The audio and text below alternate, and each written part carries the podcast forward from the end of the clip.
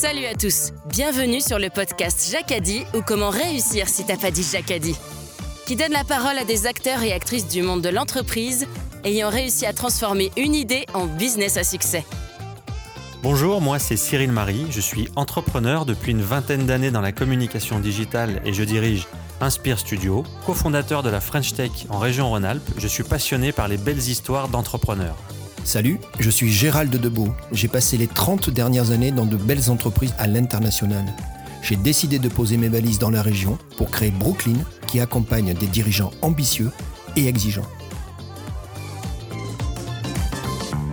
Cyril et Gérald, à travers leur passion pour le monde de l'entreprise, ont créé les podcasts Jacadi pour vous partager des histoires d'aventurières et d'aventuriers inspirants de l'entrepreneuriat. Positif, pragmatique et surtout persuasif.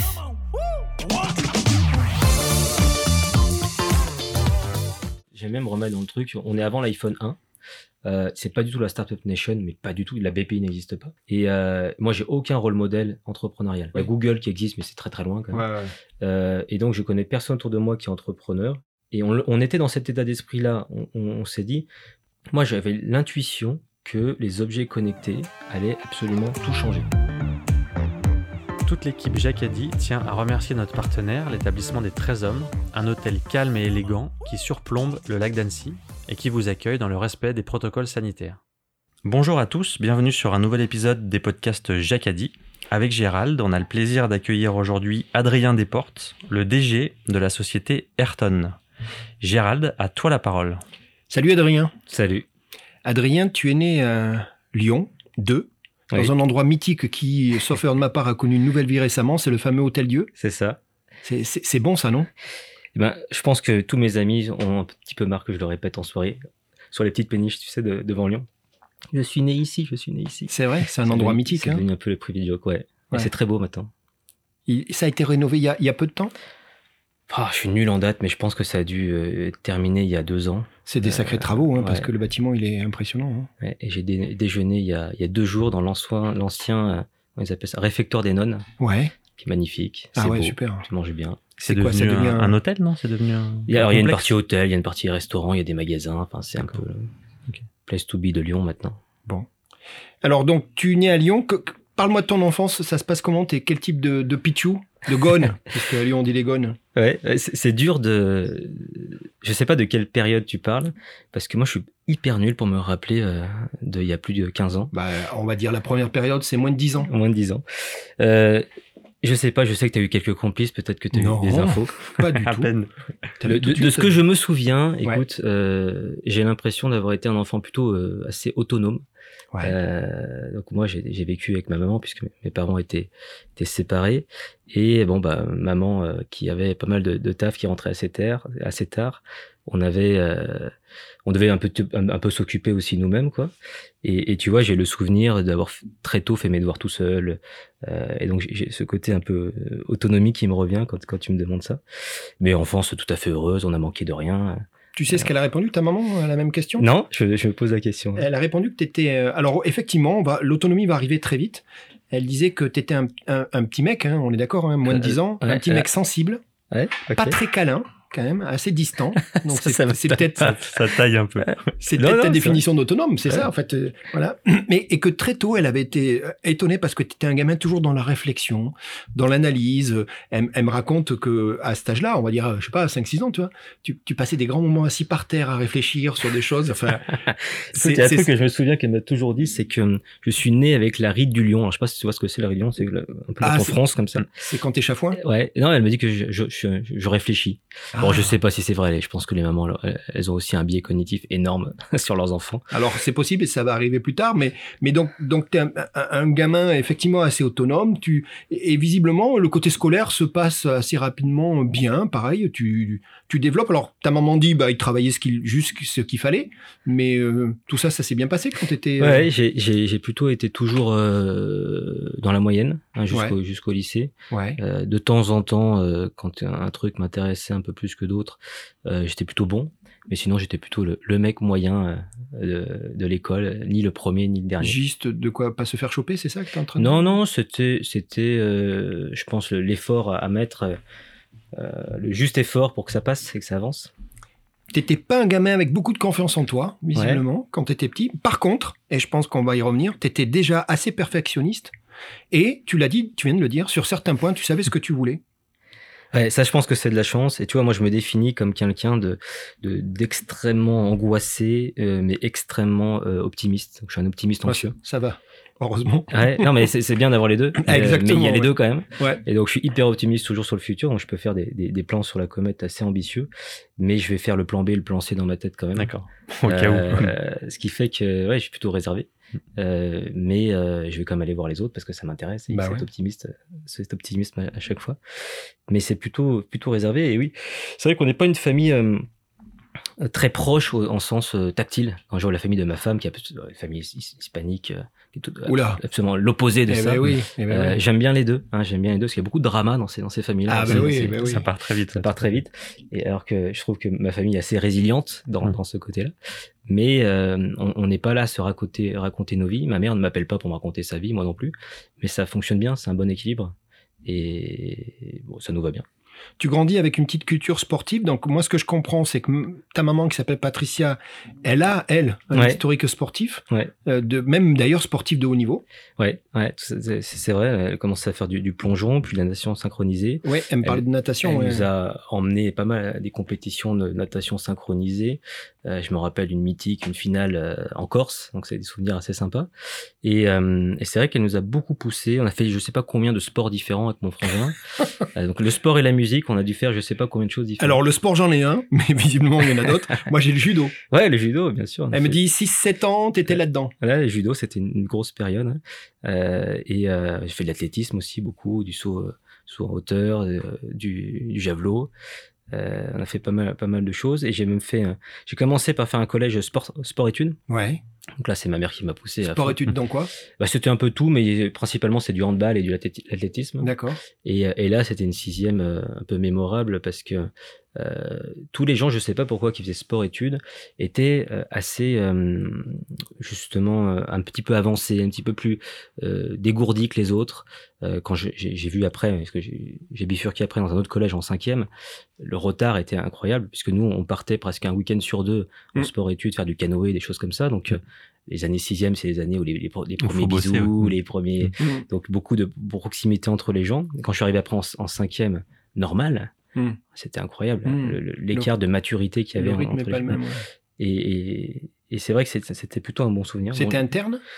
Non, non, c'est pas interne. D'accord. Parce que souvent, dans sport études, c'est ça aussi Oui, qui mais aide. tu, tu vois, dans ce que je disais dans l'autonomie, c'est qu'on était dans un coin. euh, bon, on, avait, on, on roulait pas sur l'or, mais ça allait très bien. Mais on était dans un coin qui était assez éloigné du sport-études. Et on s'était dit naturellement que je prendrais trois bus pour y aller. Quand je vois maintenant euh, l'âge que tu as en fait en sixième, je me dis qu'à l'époque, d'ailleurs, à l'époque, ça commençait à commencer en CM2.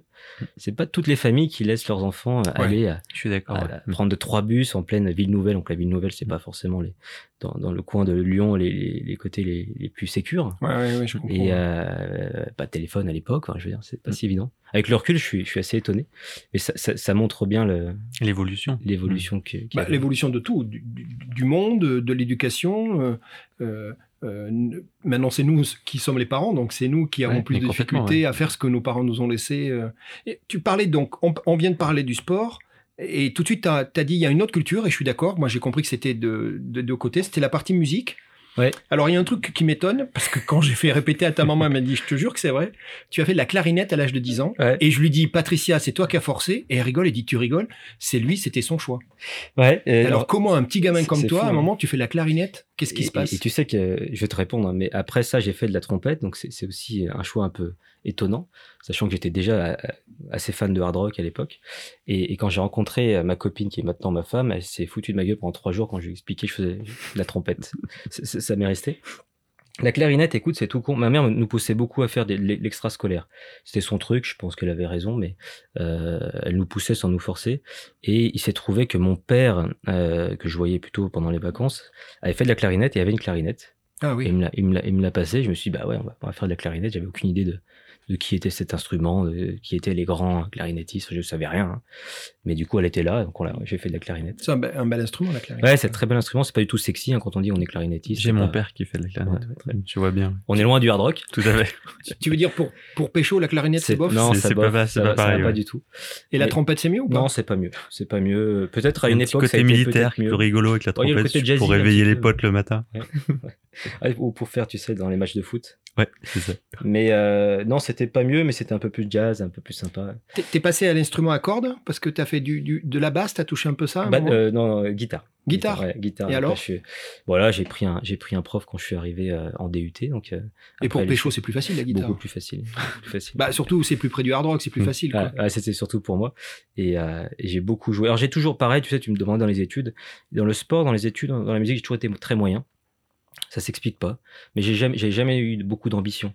Euh, la musique, c'était vraiment un moment de me faire plaisir.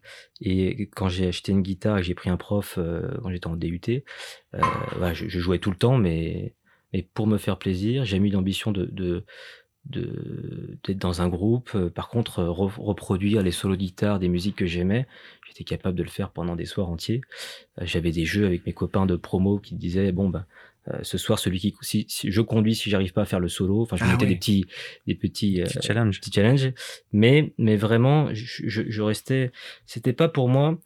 Euh, le mot passion, par exemple, est très fort pour moi. J'ai du mal à dire que je suis passionné de quelque chose quand juste j'aime bien. Et, la musique, c'était ça. C'était quoi la musique? C'était j'aime bien? C'était j'aime bien. Ah ouais, ok. Et, tu vois, l'anecdote, je me suis mis un peu au piano après, mais pareil, je suis très très moyen, mais j'adore jouer du piano. C'est un bel instrument aussi. C'est un bel instrument. Et l'anecdote, j'ai rencontré mon associé euh, avec qui on a créé Ayrton, parce que quand je suis arrivé en école d'ingénieur, j'avais ma guitare dans le dos. Lui avait un groupe, très très très bon musicien. Il avait un groupe et il cherchait un nouveau guitariste. Il s'est dit, lui, avec la prestance qu'il a, la guitare qu'il a dans le dos, bah il est très bon. Il était très déçu. Mais on est devenu amis. on est devenu amis parce qu'il m'a fait jouer. Il Non, non, il m'a fait jouer. Il m'a dit, bah, t'es très moyen. J'ai dit, je, je te l'avais dit. Mais en général, les gens disent, je suis pas très bon. En fait, ils sont très, très bons. moi, j'étais plutôt moyen. Et je suis toujours. Mais j'adore, j'adore ça. Mais ça, ça laisse apparaître beaucoup de curiosité, en fait. Le fait d'aller chercher un peu, de découvrir. C'est de la, découverte. De que ça. soit sport ou musique, instrument. Sans aller chercher la performance, mais, mais l'expérience. C'est plus ça. La, la seule fois où j'ai où j'ai été chercher la performance, c'est dans ce qui est devenu mon métier. C'est la fois où j'ai compris que c'est ça que j'aimais et là c'est devenu une passion. Donc, euh, donc l'informatique et que j'ai découvert au lycée, donc assez tard finalement. Mais euh, j'ai su que c'est ça que j'aimais et là par contre c'était bulldozer.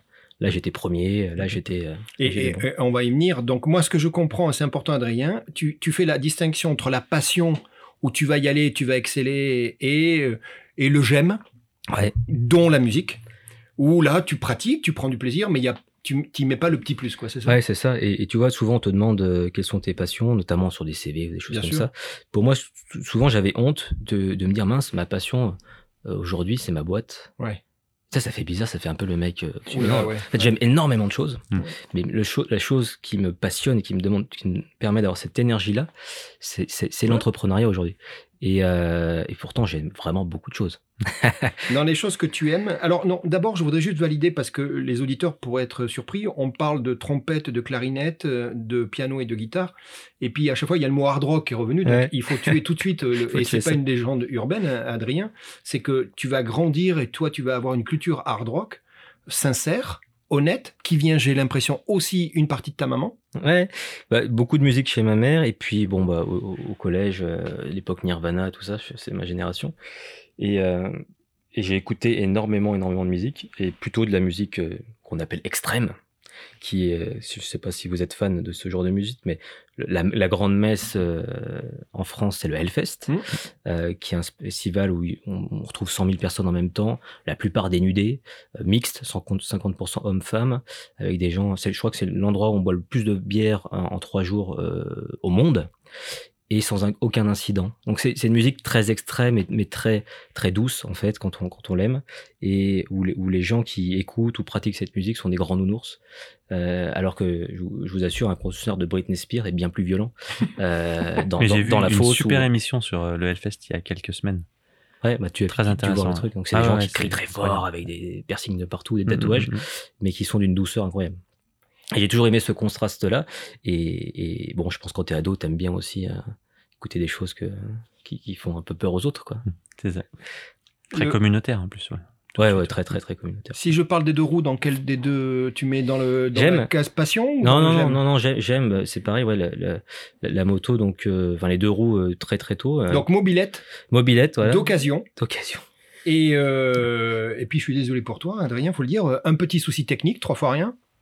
Tu te rappelles du souci Ouais, technique ouais, j'ai eu. un, petit, un, trois fois rien, une sorte d'amortisseur avant qui avait pas l'air de faire son boulot, ce qui fait qu'à un moment tu fais une, un salto avant gamelle euh, contrôlé avec euh, clavicule cassée. Ouais, c'est ça. On, on venait de fêter le brevet et euh, Ouais. et, et donc à l'époque, c'était la première soirée où j'ai vu des gens boire de l'alcool. Alors c'est pareil, hein, ça montre la différence de génération, ça va vite. Mais en troisième, on fêtait le brevet majoritairement sans alcool. Je pense qu'aujourd'hui, ça a beaucoup changé. Et donc j'avais absolument pas bu, mais mais on est rentré avec mon copain Manu et euh, et, euh, et ouais, ma, ma fourche avant a cassé, euh, eu l'accident vraiment con. Et donc là, j'ai pris une très très grosse gamelle, donc j'ai été brûlé un peu de partout sur le corps. Ah merde. J'ai classé, j'ai cassé ma clavicule euh, et je me suis retrouvé du coup tout l'été euh, sur les plages avec un mainteneur de clavicule. Alors c'est comme un sac à dos, sauf qu'il n'y a pas le sac derrière, c'est que les bretelles.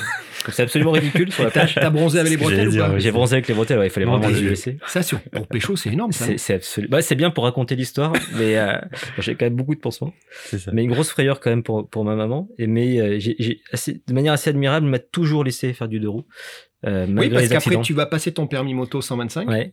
Euh, et alors liberté, euh, j'imagine. Enfin, Oui, oui.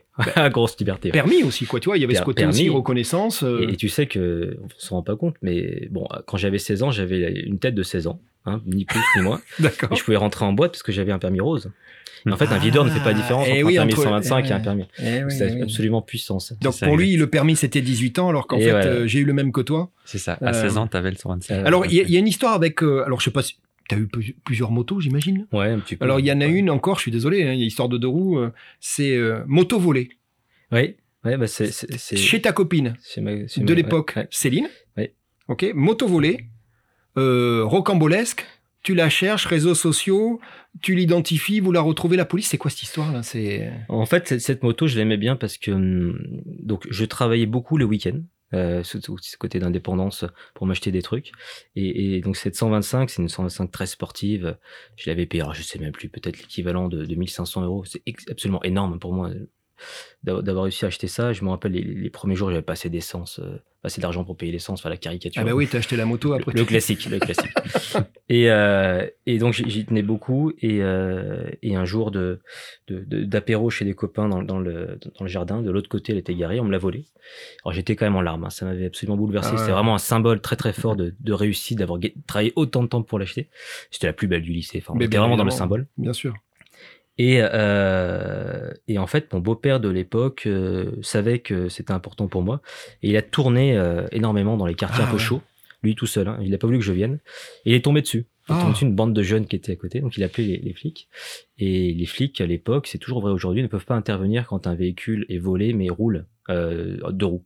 Quand un véhicule deux roues roule, la police ne peut pas intervenir. C'est une règle pour pas que Oui, ça pour pas le heurter complètement. Ce qui est assez frustrant quand toi Ouais. t'es à côté, tu dis mais elle est là ma moto. Ouais. Et, et au final, donc on n'a pas pu la récupérer et mon beau-père s'est fait un petit peu tabasser le jour quand il parce que lui il a voulu y aller quand même, Mm. lui il a perdu. Oui. Euh, mais bon, le, le karma, euh, deux jours après ils ont un accident euh, avec la moto, euh, ils se font mal, mais pas trop. Et donc la police retrouve ma moto, mais dans un état évidemment Mm. déplorable et étant assuré au tiers, C'était. on n'est pas couvert. Hum, Et, et, et, la- et le karma 2, c'est que euh, le 2. lendemain, euh, je croise la personne qu'on m'avait, on m'avait décrite, euh, avec le- à peu près les blessures qu'on m'avait décrites euh, devant la maison de chez ma copine. On a discuté tous les deux. Je je faisais pas le poids hein, en termes de, de carrure, mais on a quand même discuté. J'ai quand même été le voir. Alors, toujours pareil, optimiste anxieux. J'ai quand même été le voir en tremblant. Et je lui ai dit pourquoi tu m'as volé ma moto? Dit, C'était mon truc important. Et il m'a dit que voilà, il voulait la revendre et c'était mal passé. On a eu une discussion assez sérieuse sur le fait qu'il m'ait volé ma C'est moto. incroyable. ça.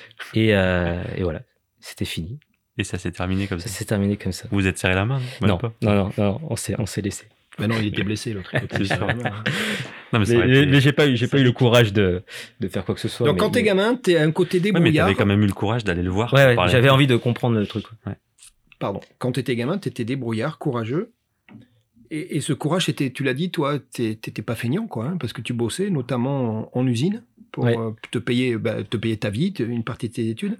Ça pouvait aussi en- endommager fortement les vacances d'été, parce que tu Ouais. bossais, tu bossais là. Alors moi, j'ai un exemple. Crêperie en Ardèche. Ouais. Ouais, c'est une grosse période de ma vie. hein. C'est ça? Ouais, très grosse période. J'ai- J'ai adoré cette euh, période.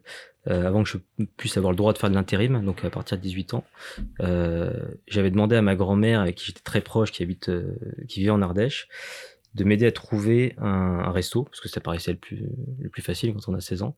Il y a, il y a des restos de par- partout, c'est très touristique à Ardèche. Et elle m'avait trouvé un resto dans un camping. Euh, et donc j'étais super content, j'allais pouvoir enfin bosser.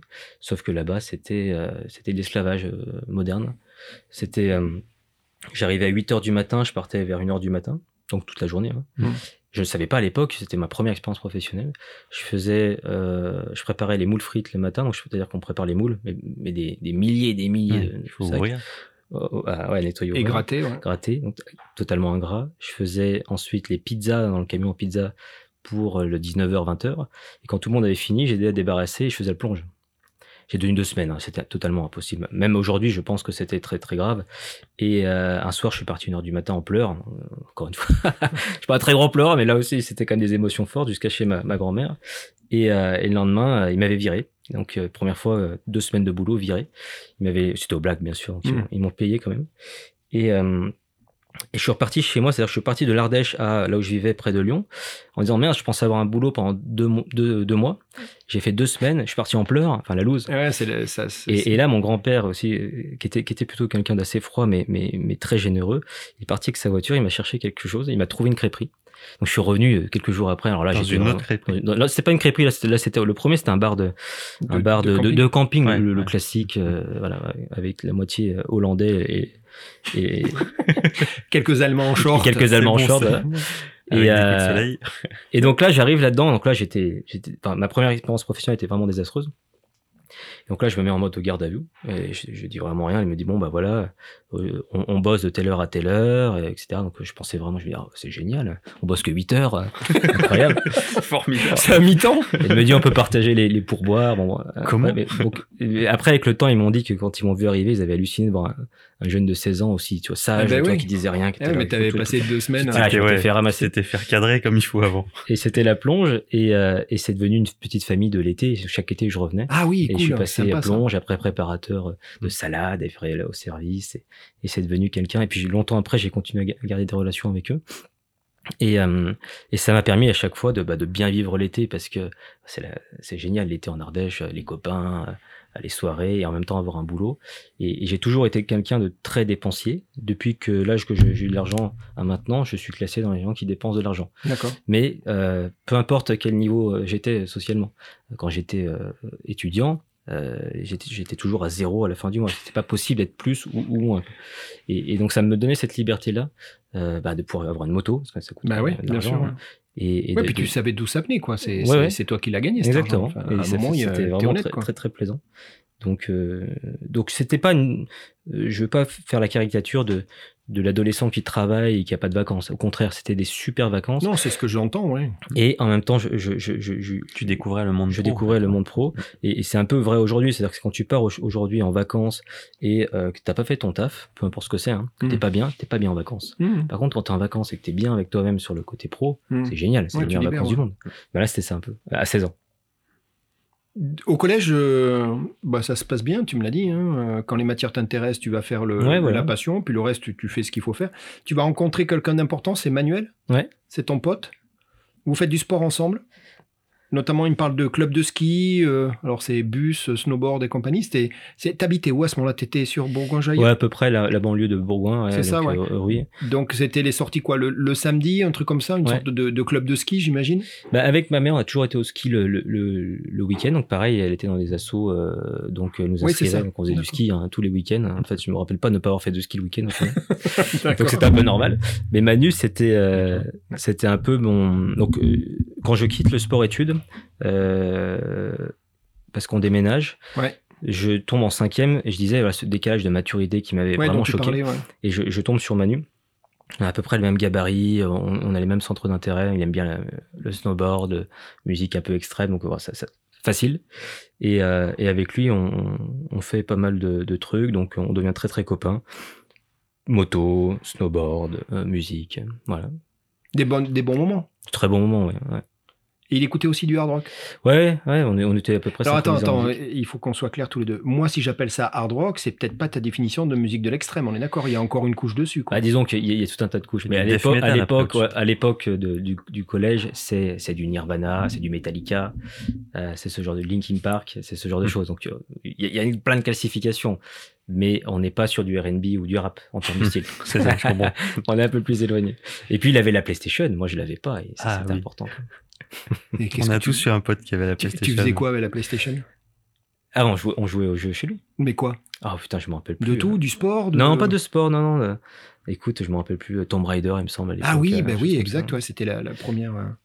Euh, tu, tu vas habiter à l'île d'Abo? Ouais, D'accord. Après Bourgoin, c'est ça? C'est ça. Il y a un ouais, déménagement? Ouais. D'accord. Et puis c'est la période lycée à ce moment-là? Ouais. Alors moi j'apprends un truc marrant. Après c'est une légende urbaine, tu sais comment ça marche les gens. Euh, il paraît que en particulier, tu faisais pas que ça, mais au lycée il y avait un truc qui euh, qui, qui est ressorti dans les discussions que j'ai pu avoir, c'est à un moment tu avais ta période logo. T'arrêtais pas de dessiner des logos. Euh, alors certainement qu'il y avait une idée derrière. Et en plus, les, logos, c'était clairement pour une future entreprise et plutôt technologique. tu te rappelles de cette Ouais, période? J'aimais bien dessiner. Et euh, on, inventait des fois un peu avec Manu aussi. On avait in- inventé une marque qui s'appelait PLB. Euh, ça voulait dire Playboy, en toute humilité. Ouais. Donc ça nous représentait nous. Et euh, ouais, on, on aimait bien dessiner. euh, J'aimais bien dessiner des logos comme ça. Ouais. Bon, je sais pas pourquoi. Et ça t'a servi plus tard ou pas? Non, absolument Pas pas. du tout. Mais par contre, tu vois, j'ai toujours aimé euh, le, le graphisme et le, le sens du goût des choses. Mon, mon frère est très très fort là-dedans.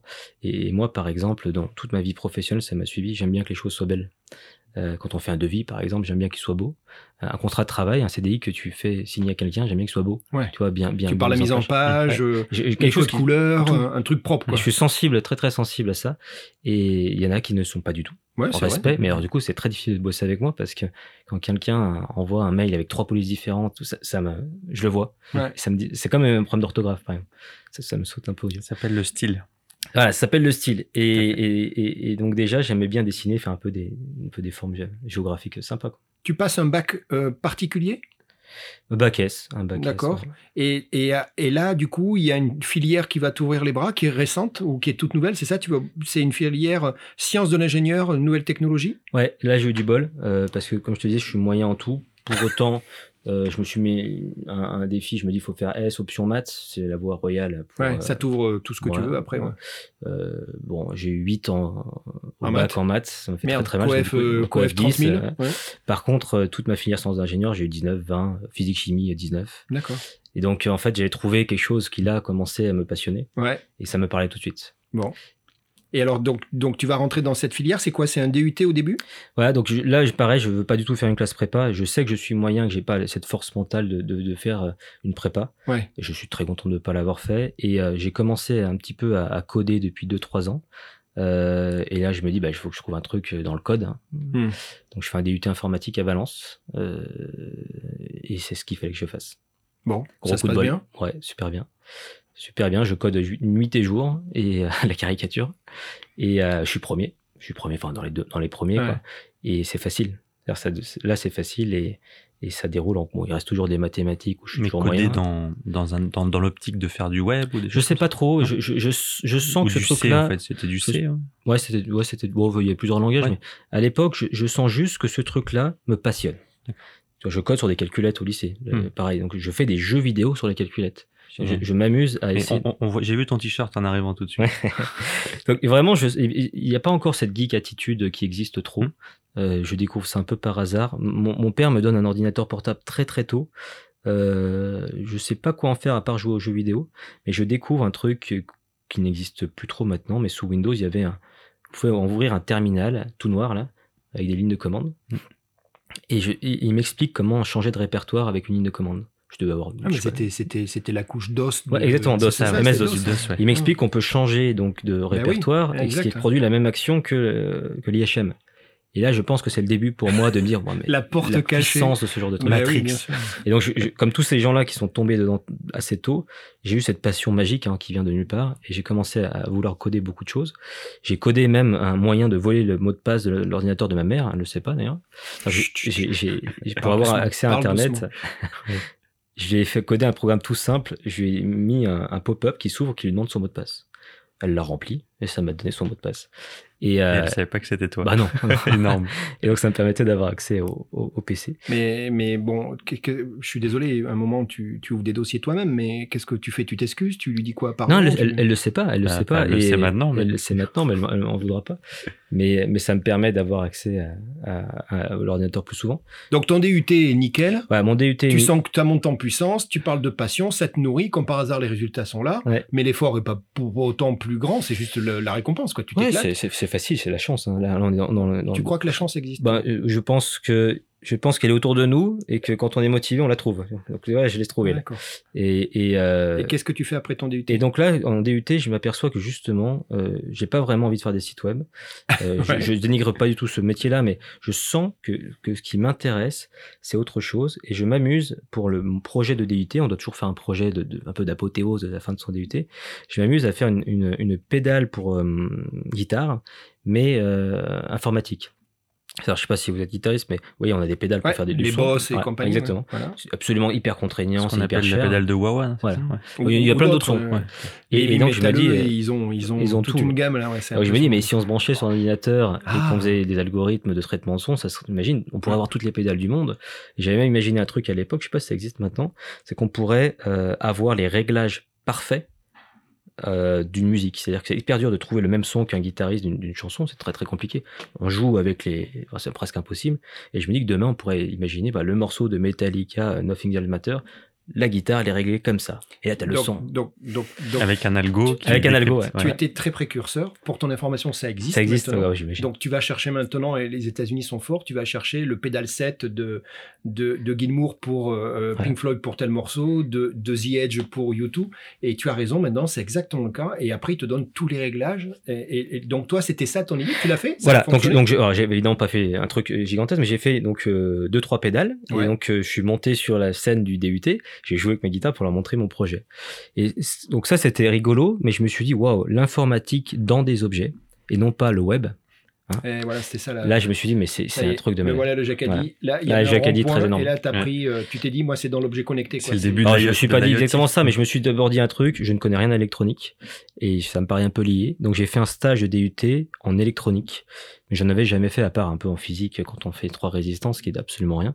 Donc j'ai trouvé une petite boîte à Valence qui euh, cherchait euh, un stagiaire euh, non payé, parce qu'ils n'avaient pas les moyens de payer un stagiaire.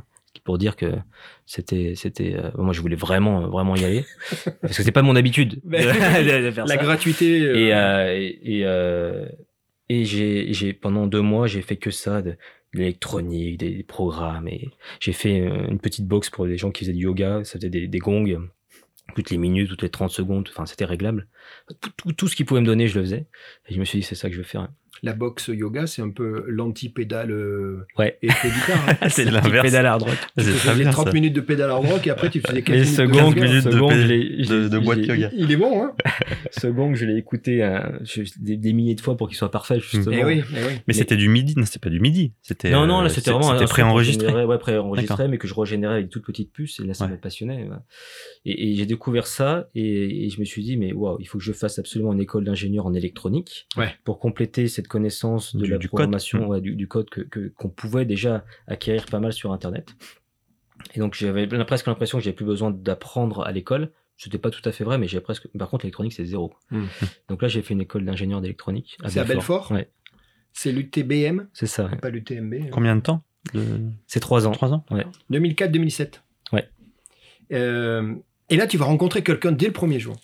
Elle est bonne, ça, là. Ouais. Le premier jour, les gars, les- ils se connaissent pas. Le premier jour, tu te retrouves en face d'un mec qui s'appelle Fabien et qui me pose encore aujourd'hui une question euh, existentielle par rapport à toi. Il dit, ce jour-là, j'étais convaincu qu'il faisait la gueule. il le sait.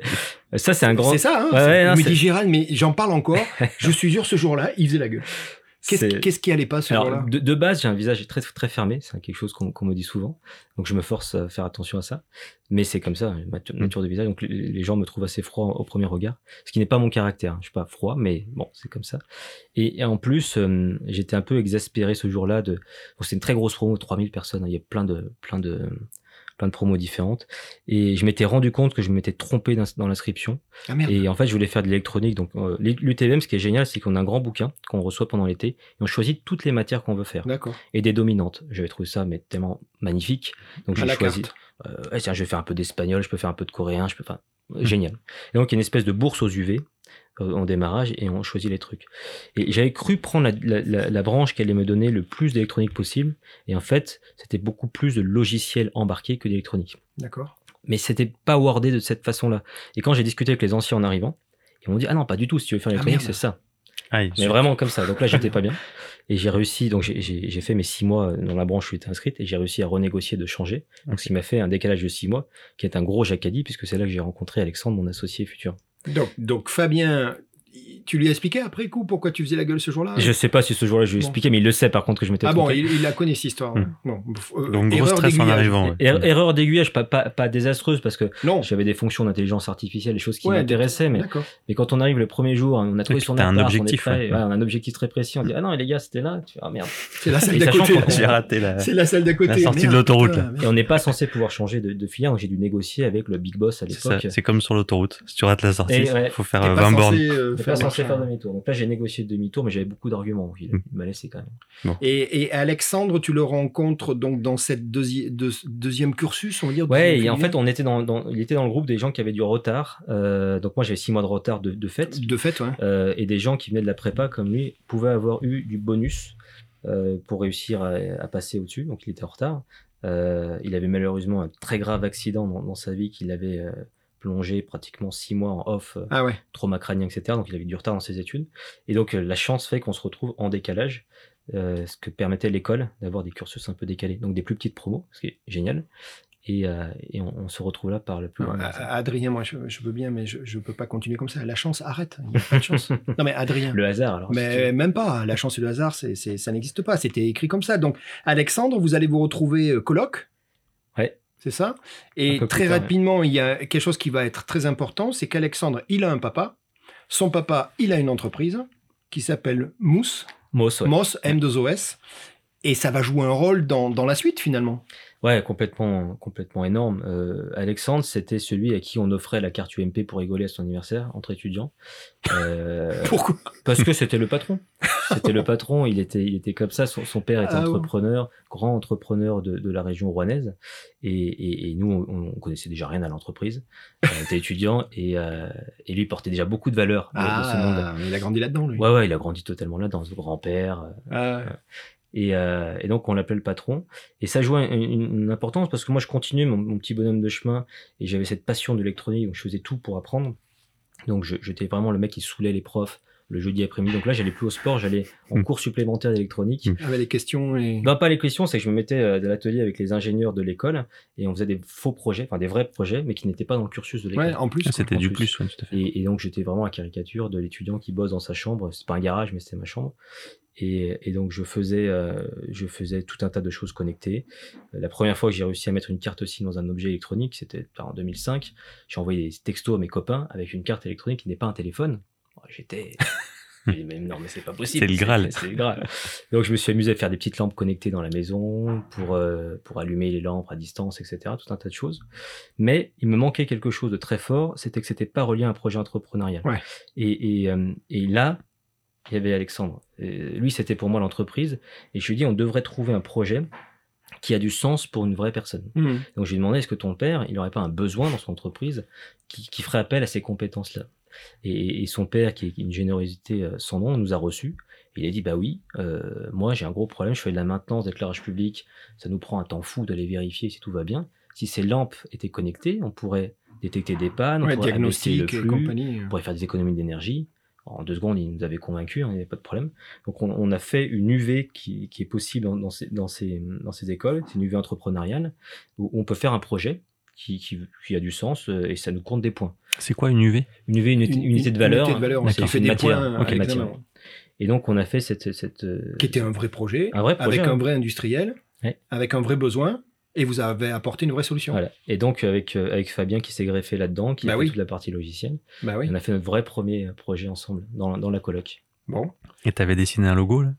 Il, alors, c'est pas moi qui ai dessiné là, c'est c'est Fabien. Et Fabien a moins de talent, je trouve, graphique. Et on l'a gardé, ce logo. Il est absolument dégueulasse. Mais euh, Fabien est très fort parce que tu, tu me disais qu'il avait de la mémoire, mais c'est c'est un peu notre mémoire à tous dans, dans l'aventure de, de Ayrton. Il a gardé ce qu'on a appelé le musée très tôt. Il a constitué un musée de tout ce qui s'est passé dans l'entreprise. Ah, c'est marrant Et ça. ça, au début, ça n'a pas beaucoup de valeur. La première année où tu sais même pas ce Bah que tu vas faire. Bah oui. Par contre, dix ans après, c'est juste incroyable. Mais surtout dans vos milieux où ça vieillit aussi, donc ça va être Ouais, marrant. ouais, c'est très très marrant et, et je, je le remercie pour ça. Et, euh, et, euh, et c'était plutôt lui qui dessinait les interfaces, que c'est lui qui faisait les applications web, justement. Mm. Moi, j'étais plus l'embarqué. Et euh, il a vite fallu prendre un, un graphiste. On, on- on va en parler. Donc, du coup, regarde, le, le- le- le- ça y est, là, il est- on, on les voit, les jacadis, là. Les choses Ouais. sont en train de se mettre en place. Donc, bien évidemment, rien à voir avec la chance ou le hasard, on est bien d'accord, je suis désolé. Et alors, du coup, un autre truc qui n'a rien à voir ni avec la chance, ni avec le hasard, c'est à cette époque que tu, que tu rencontres Céline? Ah non, bien avant. Moi, je l'ai rencontré, j'avais 17 ans. Donc, c'est la Céline de le- du, du volage de moto ou pas? C'est la Céline du volage de moto. ouais, Ah, c'est la Céline Et du volage de moto. Ça fait 20 ans qu'on est Donc, c'est ensemble. c'est premier amour C'est pas le premier amour, mais le, le plus sérieux. Et Ouais, ça, fait, mais oui. Oui. ça fait 20 ans qu'on est ensemble et on est jeunes mariés. Pourtant, on s'est mariés il y, a, il y a deux ans seulement. Et on a trois enfants. Mais euh, ouais, on en fait nos, nos 20 ans. là. Donc c'est c'est cool et, et- et en plus vous allez à un moment vous éloigner parce que elle, elle est dans un format différent. C'est école de commerce Ouais. et c'est Clermont-Ferrand.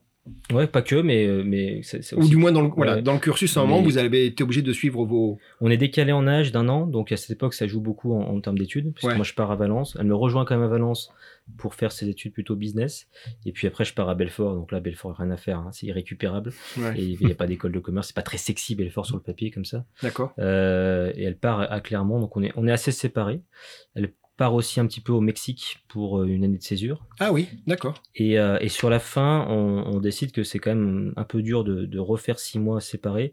Et là, donc moi, je veux aller évidemment en Chine. Je veux passer ma- mon stage de fin d'études en Chine pour, pour finir cet enseignement d'électronique. Euh, ça devient déjà la place du monde pour l'électronique hein, à l'époque. Et elle trouve le moyen de, de, de faire, comment ça s'appelle, une césure. euh, six mois, elle me rejoint en Chine. Donc on- n'est pas dans la même ville, mais on est sur le même con- continent. Et euh, Ouais, le pays est grand. Hein. le pays grand, on est, on est qu'à une heure. Ah ça va. Oh bien. Ouais.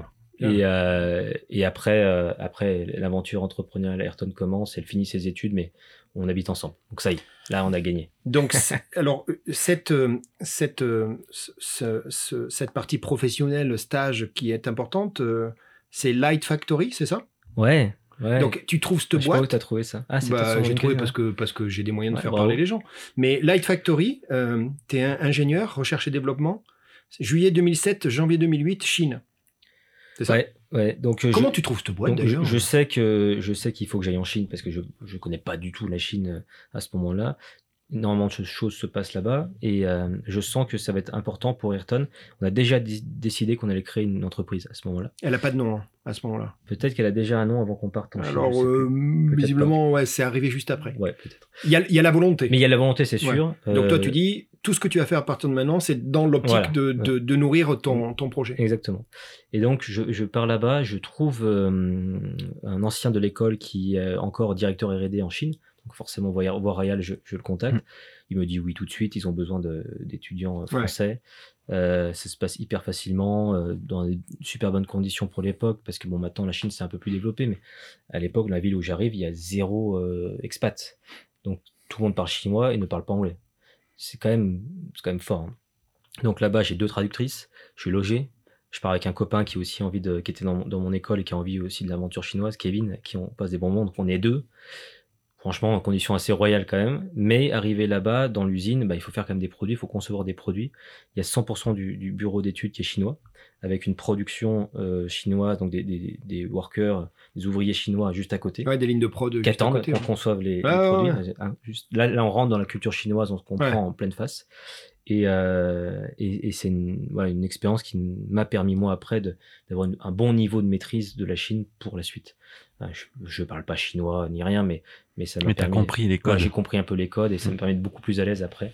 Aujourd'hui, on a beaucoup d'activités en Asie. Et Parce que tu achètes là-bas des composants, tu fais fabriquer. maintenant, aujourd'hui, dans le business, on fait fabriquer une certaine partie de- des produits qu'on conçoit. D'accord. euh, avec des gens sur place.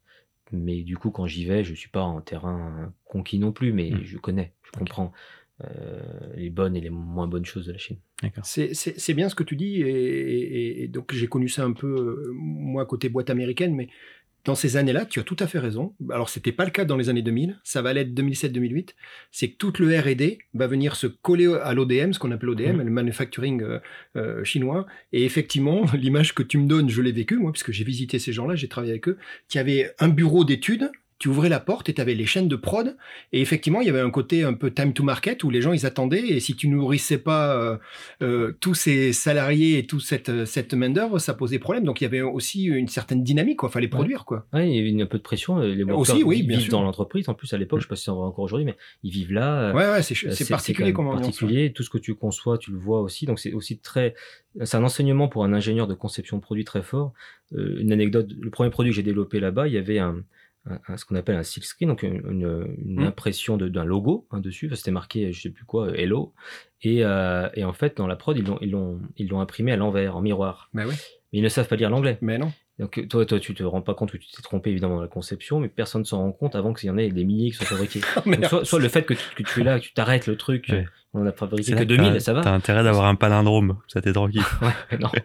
Et, et, et, t'avais- et t'aurais- ça aurait pu être beaucoup plus. Ah bah, et là, tu te rends vite, compte de, du, du niveau scolaire euh, et la différence, et donc tu commences à mieux anticiper ces choses-là. Hmm. Euh, évidemment, pas du tout de responsable. surtout, j'imagine, à l'époque, la puissance industrielle déjà qui est, qui est juste phénoménale. Hein. C'est, c'est, ça va vite, quoi. Ouais, ça, ça, va très, ça- très, ça très, va vite, très, quoi. très vite. Et puis mon patron était allemand, très charismatique. Euh, je parlais pas très bien anglais. Euh, J'étais voilà, moyen en anglais. Ça faisait partie des matières où j'étais Ouais, mais moyen. tu l'as dit dès le début. Oui. Écoute-moi, t'es, Mais- t'es dit, je suis moyen. donc, Mais, euh, mais là, ça m'a aidé parce que, bon, on ne peut pas apprendre une langue sans, sans vivre dans ces pays-là avec des collègues qui parlent cette, cette langue. On le sait, c'est presque impossible. Je sais pas comment font les gens. Mais là, ça m'a aussi permis d'avoir un niveau, un petit step-up d'anglais nécessaire pour la vie entrepreneuriale d'a- d'après. J'aurais eu un peu En d'handicap. plus, tu as eu de l'anglais et d'un allemand. J'ai eu de l'anglais d'un allemand mais qui parlait absolument bien, bien anglais. Ouais. J'avais ma traductrice qui me traduisait en anglais. Donc ça me permettait d'a- d'avoir ça. Et puis euh, les ingénieurs chinois parlaient un tout petit peu anglais. Donc euh, vivre six mois en parlant que anglais aide vraiment à apprendre l'anglais, Mm. même si c'est dans un pays non anglophone. Bah oui, ouais, ouais. Et ça m'a permis d'avoir le niveau de base pour après construire d'autres choses parce qu'on a eu pas mal d'aventures internationales avec euh, Ayrton. Et je pense que j'aurais été mal à l'aise. Je vois aujourd'hui des gens de mon âge qui ont gardé ce, handicap d'être moyen dans une langue étrangère comme Ouais. l'anglais. Ça fait Ça mal, pénalise dur. Ouais, ça pénalise. Alors, tu, tu as, tu as, on a presque la même génération, mais pas vraiment. Je suis un peu devant toi. Et c'est le cas, malheureusement, pour la mienne aussi, t'imagines bien. Euh, et, et- et la bonne nouvelle, c'est que visiblement, les générations plus jeunes ont, semble-t-il, moins ce handicap. J'espère. Ouais, c'est alors bon, la France, on n'est pas champion du monde, hein, on le sait, mais ça s'améliore. Donc, écoute, est- est-ce que, est-ce qu'avant de rentrer dans le grand, dans le, dans la grande période Ayrton, est-ce que à ce moment-là, tu peux nous dire, alors tu l'as dit, le projet il est là, on a envie de bosser ensemble, les trois se sont identifiés, Ouais. le nom, j'ai cru comprendre, on va Mhm. voir après qu'il n'était pas là, on va en discuter après. On est d'accord, il y a juste le projet, il n'y a pas le quoi, il n'y a pas le comment, il n'y a pas le qui. Non, il n'y a rien. Si tu regardes, c'est un cas d'école de, de, de, de businessman loupé de, de trois ingénieurs. C'est- on est, tu sais, à cette époque-là, euh, j'aime même remettre dans le truc, on est avant l'iPhone 1. Euh, c'est pas du tout la Startup Nation, mais pas du tout. La BPI n'existe pas. Ouais. C'est l'Anvar. Ah ben oui. Et euh, moi, j'ai aucun rôle modèle entrepreneurial. Ah Il y a. Google qui existe, mais c'est très très loin quand même. Ouais, ouais. Euh, et donc, je connais personne autour de moi qui est entrepreneur, à part mon copain Alex et son père.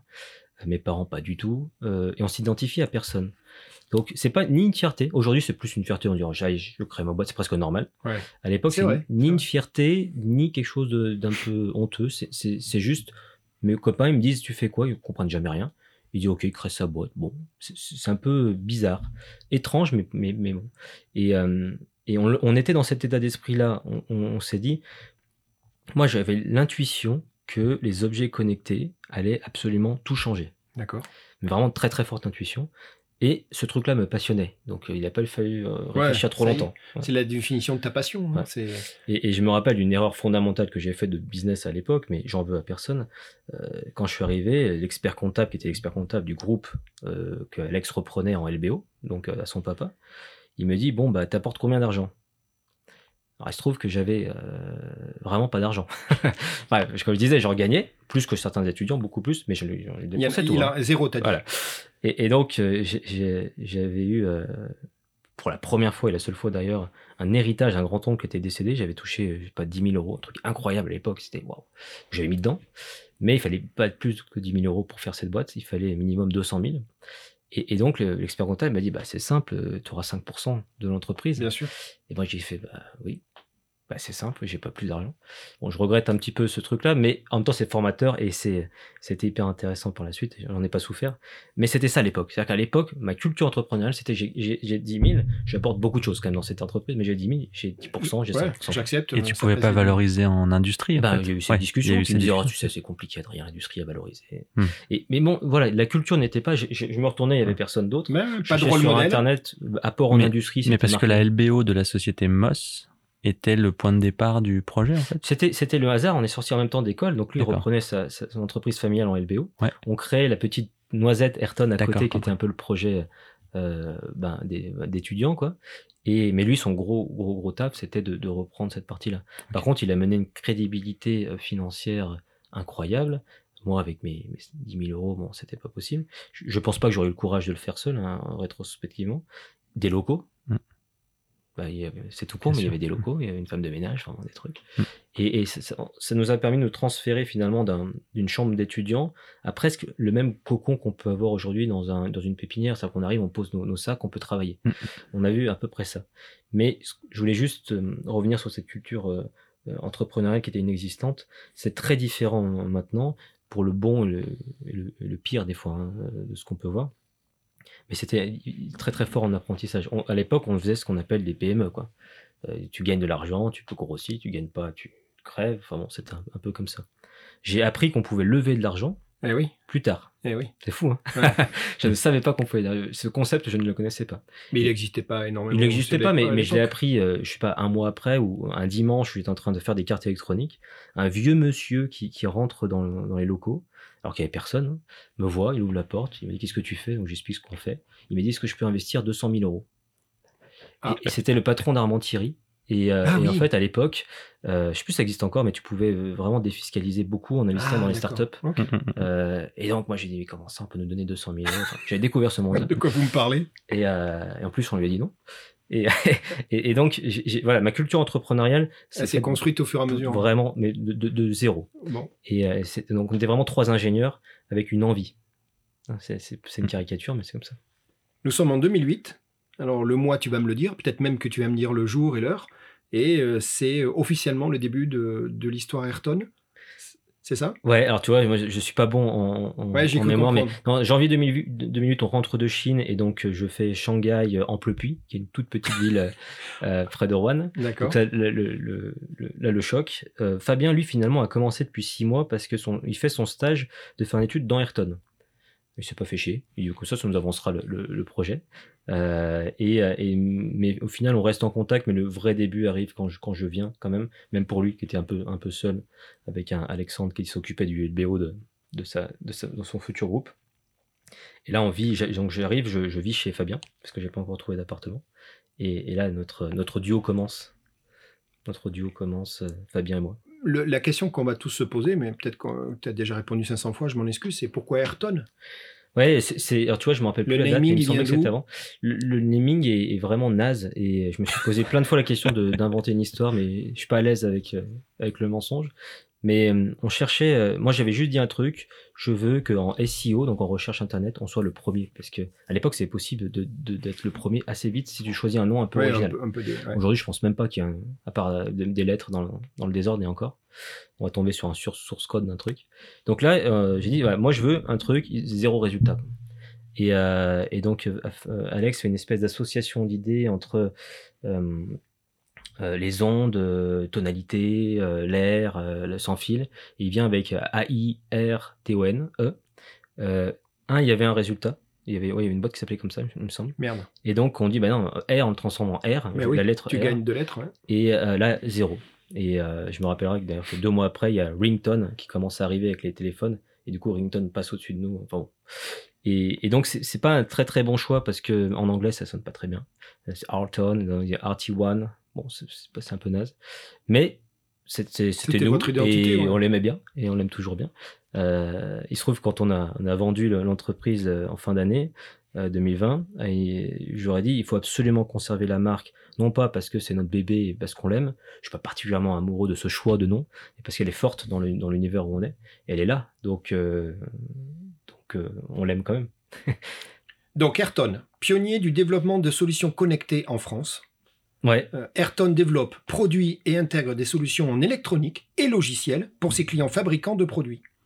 Grâce à l'association d'un bureau d'études maîtrisant l'électronique et le digital, ainsi qu'un écosystème de partenaires de production. Ayrton apporte des solutions globales et innovantes sur le marché des systèmes IoT.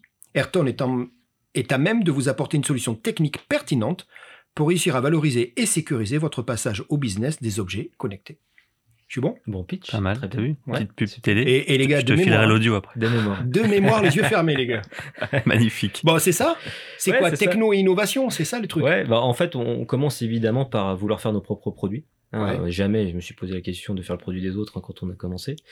Et, euh, et en fait, on cherche des idées du marché. Et le marché, c'est à ce moment-là, le seul entrepreneur qu'on connaît, c'est la famille Moss, c'est le père Moss. Donc au début, l'éclairage Oui, public. On y revient, ouais. On y revient.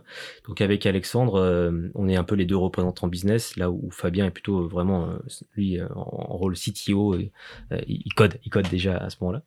Et on va voir un peu les mairies, on, on- on va voir, c'est- n'importe quoi avec le recul, mais on va voir la mairie de Marseille qui a un, un appel d'offres pour gérer tout son parc lumineux. On n'a rien, on a zéro produit, on n'a rien. Euh, à l'époque, c'est- incroyable, ils nous reçoivent, mais j'avais encore une fois, j'avais la même gueule que quand j'avais 16 ans. hein. Je me suis fait pousser la barbe et la moustache exprès pour un Pour peu gagner un ouais. peu en. Depuis, j'ai gardé parce que c'est devenu la mode. Mais, euh, mais Donc euh, la barbe et la moustache, c'était pour gagner en, Ouais, en- en crédibilité, j'avais la gueule de, de 23 ans. Ah merde. Et à l'époque, encore une fois, c'est, c'est, ça marche pas. hein. Ça aide pas, ouais. ouais. Ça marche pas. On va voir la mairie de Marseille, euh, je sais pas combien de points lumineux, enfin c'est une grande ville. quoi. Ah bah oui. Et on lui a dit, bah, nous on veut répondre à l'appel d'offres euh, pour télégérer. Il m'a dit, vous avez déjà fait quoi? Bah, En fait, on n'a rien fait. On leur montre des prototypes. On a vraiment été loin, mais c'était impossible d'aller sur ce marché. C'est des marchés publics. Ouais. C'était totalement. Appel Et d'offres. déjà, ils veulent, qui. ils veulent trois bilans. euh, Ils veulent sans- trois sans bilans, que euh, ça prend des, des- des délais de fou, il y a énormément de monde dessus. Ils payent pas. Et, et jamais une, une Si, seule ils mettent longtemps, mais ils payent. Ouais. Ils mettent longtemps, mais ils payent. Ça, ça nous a pas traversé l'esprit une seule fois. Bon. C'est dire à quel point on était, on était fou. Et donc très vite, par contre, on a compris qu'il fallait pivoter. On était quand même assez agile. On était en trois personnes. Heureusement, ouais. Et donc moi, je me suis dit bon, on va aller voir les fabricants d'éclairage public. Et, et là, là, c'est un gros gros jacadi parce que le premier personne que j'appelle, c'est le directeur d'une boîte qui s'appelle Sogexi à Lyon, qui fabrique des, des appareils qui se mettent dans les mâts d'éclairage, donc de l'éclairage public. Et je lui dis voilà, j'ai inventé un système qu'on a breveté. On l'avait déjà breveté pendant qu'on était étudiant de, de télégestion d'éclairage sans fil. Euh, Au lieu de mettre des câbles entre les, entre les, T'imagines les lampadaires, on va pouvoir piloter ça de manière radio, tout ça. Il m'a dit c'est génial, viens nous voir. Première fois que j'avais un oui, donc j'étais content, on va le voir avec Alex. Il y a tout son board à l'époque, hyper impressionnant, et il nous laisse présenter, très très bienveillant. C'est c'est revenu après dans l'histoire, mais très très bienveillant. Il me dit écoute, vous êtes trop jeune, euh, nous on a pris le- la technologie du courant porteur, on va pas changer, vous êtes dans la radio, mais j'adore votre dynamisme, il faut, dynamisme, il faut qu'on reste en contact. Bon, nous, euh, super dégoûté.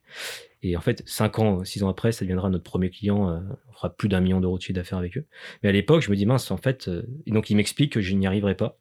Il me dit, tu sais, ça va mettre des années, le marché public, c'est de la merde. Mm. L'éclairage public, c'est euh, à chaque fois que le maire est élu, il passe ses trucs. Là, tu arrives dans le mauvais moment où ils Ah sont oui, en élection. élection, ça ouais. tu en as pour trois ans avant de faire du Ouais. chiffre d'affaires. Il me dit, change. Mais vous êtes super. Le mec très, très, très, très bienveillant. Et, euh, et on se dit avec Alex, il faut trouver autre chose. Donc, on va, voir Moss. C'est quoi les autres problèmes de tes clients? Et là, il nous dit, dans l'industrie, euh, mes clients consomment énormément de gaz, d'eau, d'électricité. Ils savent pas ce qu'ils consomment. C'est le gros bordel. Euh, il faut faire quelque chose. Et là, on se dit, oh putain, c'est génial. En plus, l'économie d'énergie, l'écologie, ça commence à arriver. Et on va voir euh, 10 clients. Donc là, on commence à comprendre qu'il faut aller voir des clients avant. On va voir des 10 clients, c'est- quels sont vos problèmes, qu'est-ce que vous aimeriez avoir? Donc, bah, moi, j'aimerais bien comprendre où part mon, mon électricité, mon, eau. Et, on, on conçoit des petits produits qui se mettent sur les compteurs et qui amènent ça sur un, portail web, tout en sans fil. Et euh, le mec pouvait voir son usine complète euh, en consommation. Et là, on est super content. On tient un produit, un marché. On commence à faire du chiffre d'affaires. Donc ça, c'est une teinturerie lyonnaise. Ouais, la, voilà, la première, C'est le teinturerie Alors, lyonnaise. j'ai pas le nom. Ouais. Tu te rappelles Euh, nom ouais, qui s'appelle euh, Teinturerie Industrie Lyonnaise, Thiel, je crois. D'accord, c'est Ou ça. l'Inder l'Inder Industrie, peut-être la Sous première. compteur dans l'usine qui permettait de traquer et de monitorer les consommations. Ouais, l'eau, l'électricité, tout ça. Et donc c'est moi qui fais les cartes électroniques le matin, c'est moi qui installe les produits avec une échelle et euh, le soir. Mais euh, on commence à faire du chiffre d'affaires, on fait nos premières euh, factures sous Word. C'est génial, on se dit ça y est, c'est parti. Et très vite, ce qui est incroyable encore maintenant, Schneider à l'époque était un des leaders et toujours hein, de, des économies d'énergie dans l'industrie, nous appelle et c'est Schneider Ventures. En plus, je sais pas ce que ça veut dire venture. Ça, ouais, tu vas vite le comprendre. Vite le comprendre. À Paris, et on voudrait vous racheter. Donc ça fait un an qu'on est là. On a rien fait. Attends, vous existez depuis un an Même pas, ouais. On a, on a rien en fait, fait. ils rachetaient tout ce qu'ils pouvaient faire de l'ombre. Oui, je sais pas. Bah, en fait, on avait fait le choix à l'époque euh, de. Je m'intéressais beaucoup à une technologie qui s'appelait, euh, qui s'appelle encore le Zigbee, une technologie radio euh, très peu connue à l'époque. Mais moi, comme j'étais les mains dedans, ça m'a passionné. J'avais fait plein de trucs en Zigbee. Je pense qu'ils avaient dû mettre le mot clé Zigbee. Ils ont vu une startup. La startup Boum. commençait, boum, on va vous racheter. Nous, on dit, bah, attends, on avait juste de Donc, c'était rigolo parce que, en termes toujours de culture entrepreneuriale, je connais, je connais pas le mot ventures. Euh, je sais pas ce que ça veut dire, nous racheter après un an. Je sais pas de, sur quelle valorisation. Bah on doit faire 100 000 euros de chiffre d'affaires, ce qui était pour moi gigantesque. Bon, bref, on, on- on, on a quand même trouvé quelque chose, mais on a un problème de scalabilité. C'est qu'à l'époque, bon, déjà, c'est pas la meilleure période du monde pour faire du business. En 2008, euh, Ouais. ça commence à être compliqué.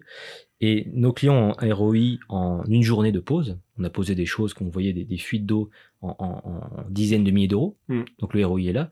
Mais en fait, ils s'en foutent parce qu'il n'y a personne pour traiter cette donnée. Ah. Je me rends compte qu'en fait, personne ne s'intéresse réellement à cette donnée-là et personne n'est là dans l'entreprise à ce rôle-là pour Mm. agir. Donc en fait, le système ne sert à rien. Et Il y en a plein de systèmes ouais. encore comme ça. Mm. Et, et à ce moment-là, on a une idée, on se dit, il faut aller voir plutôt les fournisseurs d'énergie, EDF, GDF, etc. Parce que eux, cette donnée, on pourra la valoriser. Mais tout ça est très long, ça nous prend beaucoup de temps, et encore une fois, on vit de notre argent, notre chiffre d'affaires. Et ça, c'est une grosse différence, c'est qu'on commence à crever un peu la dalle. Et on a une idée, on, on recrute notre premier commercial, qui, euh, qui était quelqu'un, pour la première fois, qui avait plus de 25 ans. Il devait avoir à l'époque une 40 ans. Vous a flingué la moyenne d'âge. Ouais. Et, et, et un, un consultant qui voulait se poser, enfin, genre, rien à voir en profil. Et, euh, et qui est devenu un, un copain euh, très très vite. Et il nous dit, bon les gars, on se fait chier avec ce truc-là, faut trouver un, un, un marché qui est plus scalable. Et en, à l'époque, il nous a amené une culture que j'ai gardée, la culture des salons. Moi, exposé sur un salon, ça m'avait jamais traversé Mm. l'idée, ça faisait vraiment euh, OK boomer là. Ouais. Et euh, il vient faire des salons. Euh, je- Fais attention à ce que tu dis. hein, quand même. ouais, j'ai- j'assume. Sois respectueux. Je me mets dedans maintenant. Et, Non, euh, mais je suis d'accord avec toi. Il y avait ce côté. un petit côté euh, Jean-Claude ouais. Convenant un peu. Mais moi, j'ai dit, mais non, c'est du Je SEO. Moi, c'était le SEO, c'était Bah le oui. De bien, quoi tu me on va parles, avoir des- hein. on va avoir des clients. On fait un salon à Paris avec notre vitrine et notre kangou. Et en fait, ça nous a ouvert l'esprit. On a découvert plein de modèles euh, possibles. Et on a découvert un truc incroyable. C'est que les gens du, de l'énergie solaire avaient ce besoin-là depuis très longtemps de maîtriser, maîtriser ce qui se passait dans leurs centrales solaires, les Ah, petites. ouais. Et, euh, et Ils qu'on avaient savait pas de faire. solution. Non, ils n'avaient pas de solution. C'est des solutions extrêmement chères. incroyable.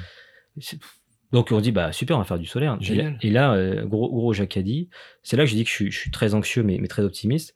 Il y a la convention de la profession française du solaire qui se réunit à Lyon sur le thème cette fois-ci pour la première fois du monitoring de la surveillance de production. C'est Waouh. beau ça. Donc j'y vais, je dis je veux pitcher là-bas. Bah oui. Ils me disent bah oui bien sûr. Donc je leur fais un faux une faux présentation de produit. Je n'ai pas de produit, ce qu'on appellerait maintenant euh, un mock-up ou je sais C'est pas Ouais, quoi. ouais, fait, ouais.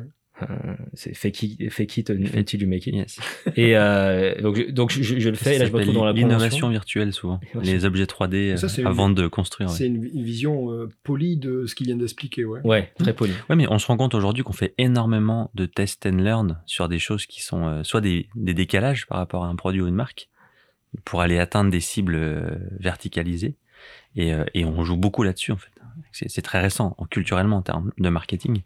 Mais à une époque, oui, c'était. Bah, aller pitcher dans un truc comme ça, sachant que tu as les poches vides, il faut y aller. Quoi. Ah, complètement. Ouais, et sachant que donc en fait sont invités à pitcher uniquement donc les grands scientifiques qui viennent parler de cette truc là et des industriels donc des professionnels mais qui ont une solution. Donc j'avais tous mes concurrents futurs. Mhm.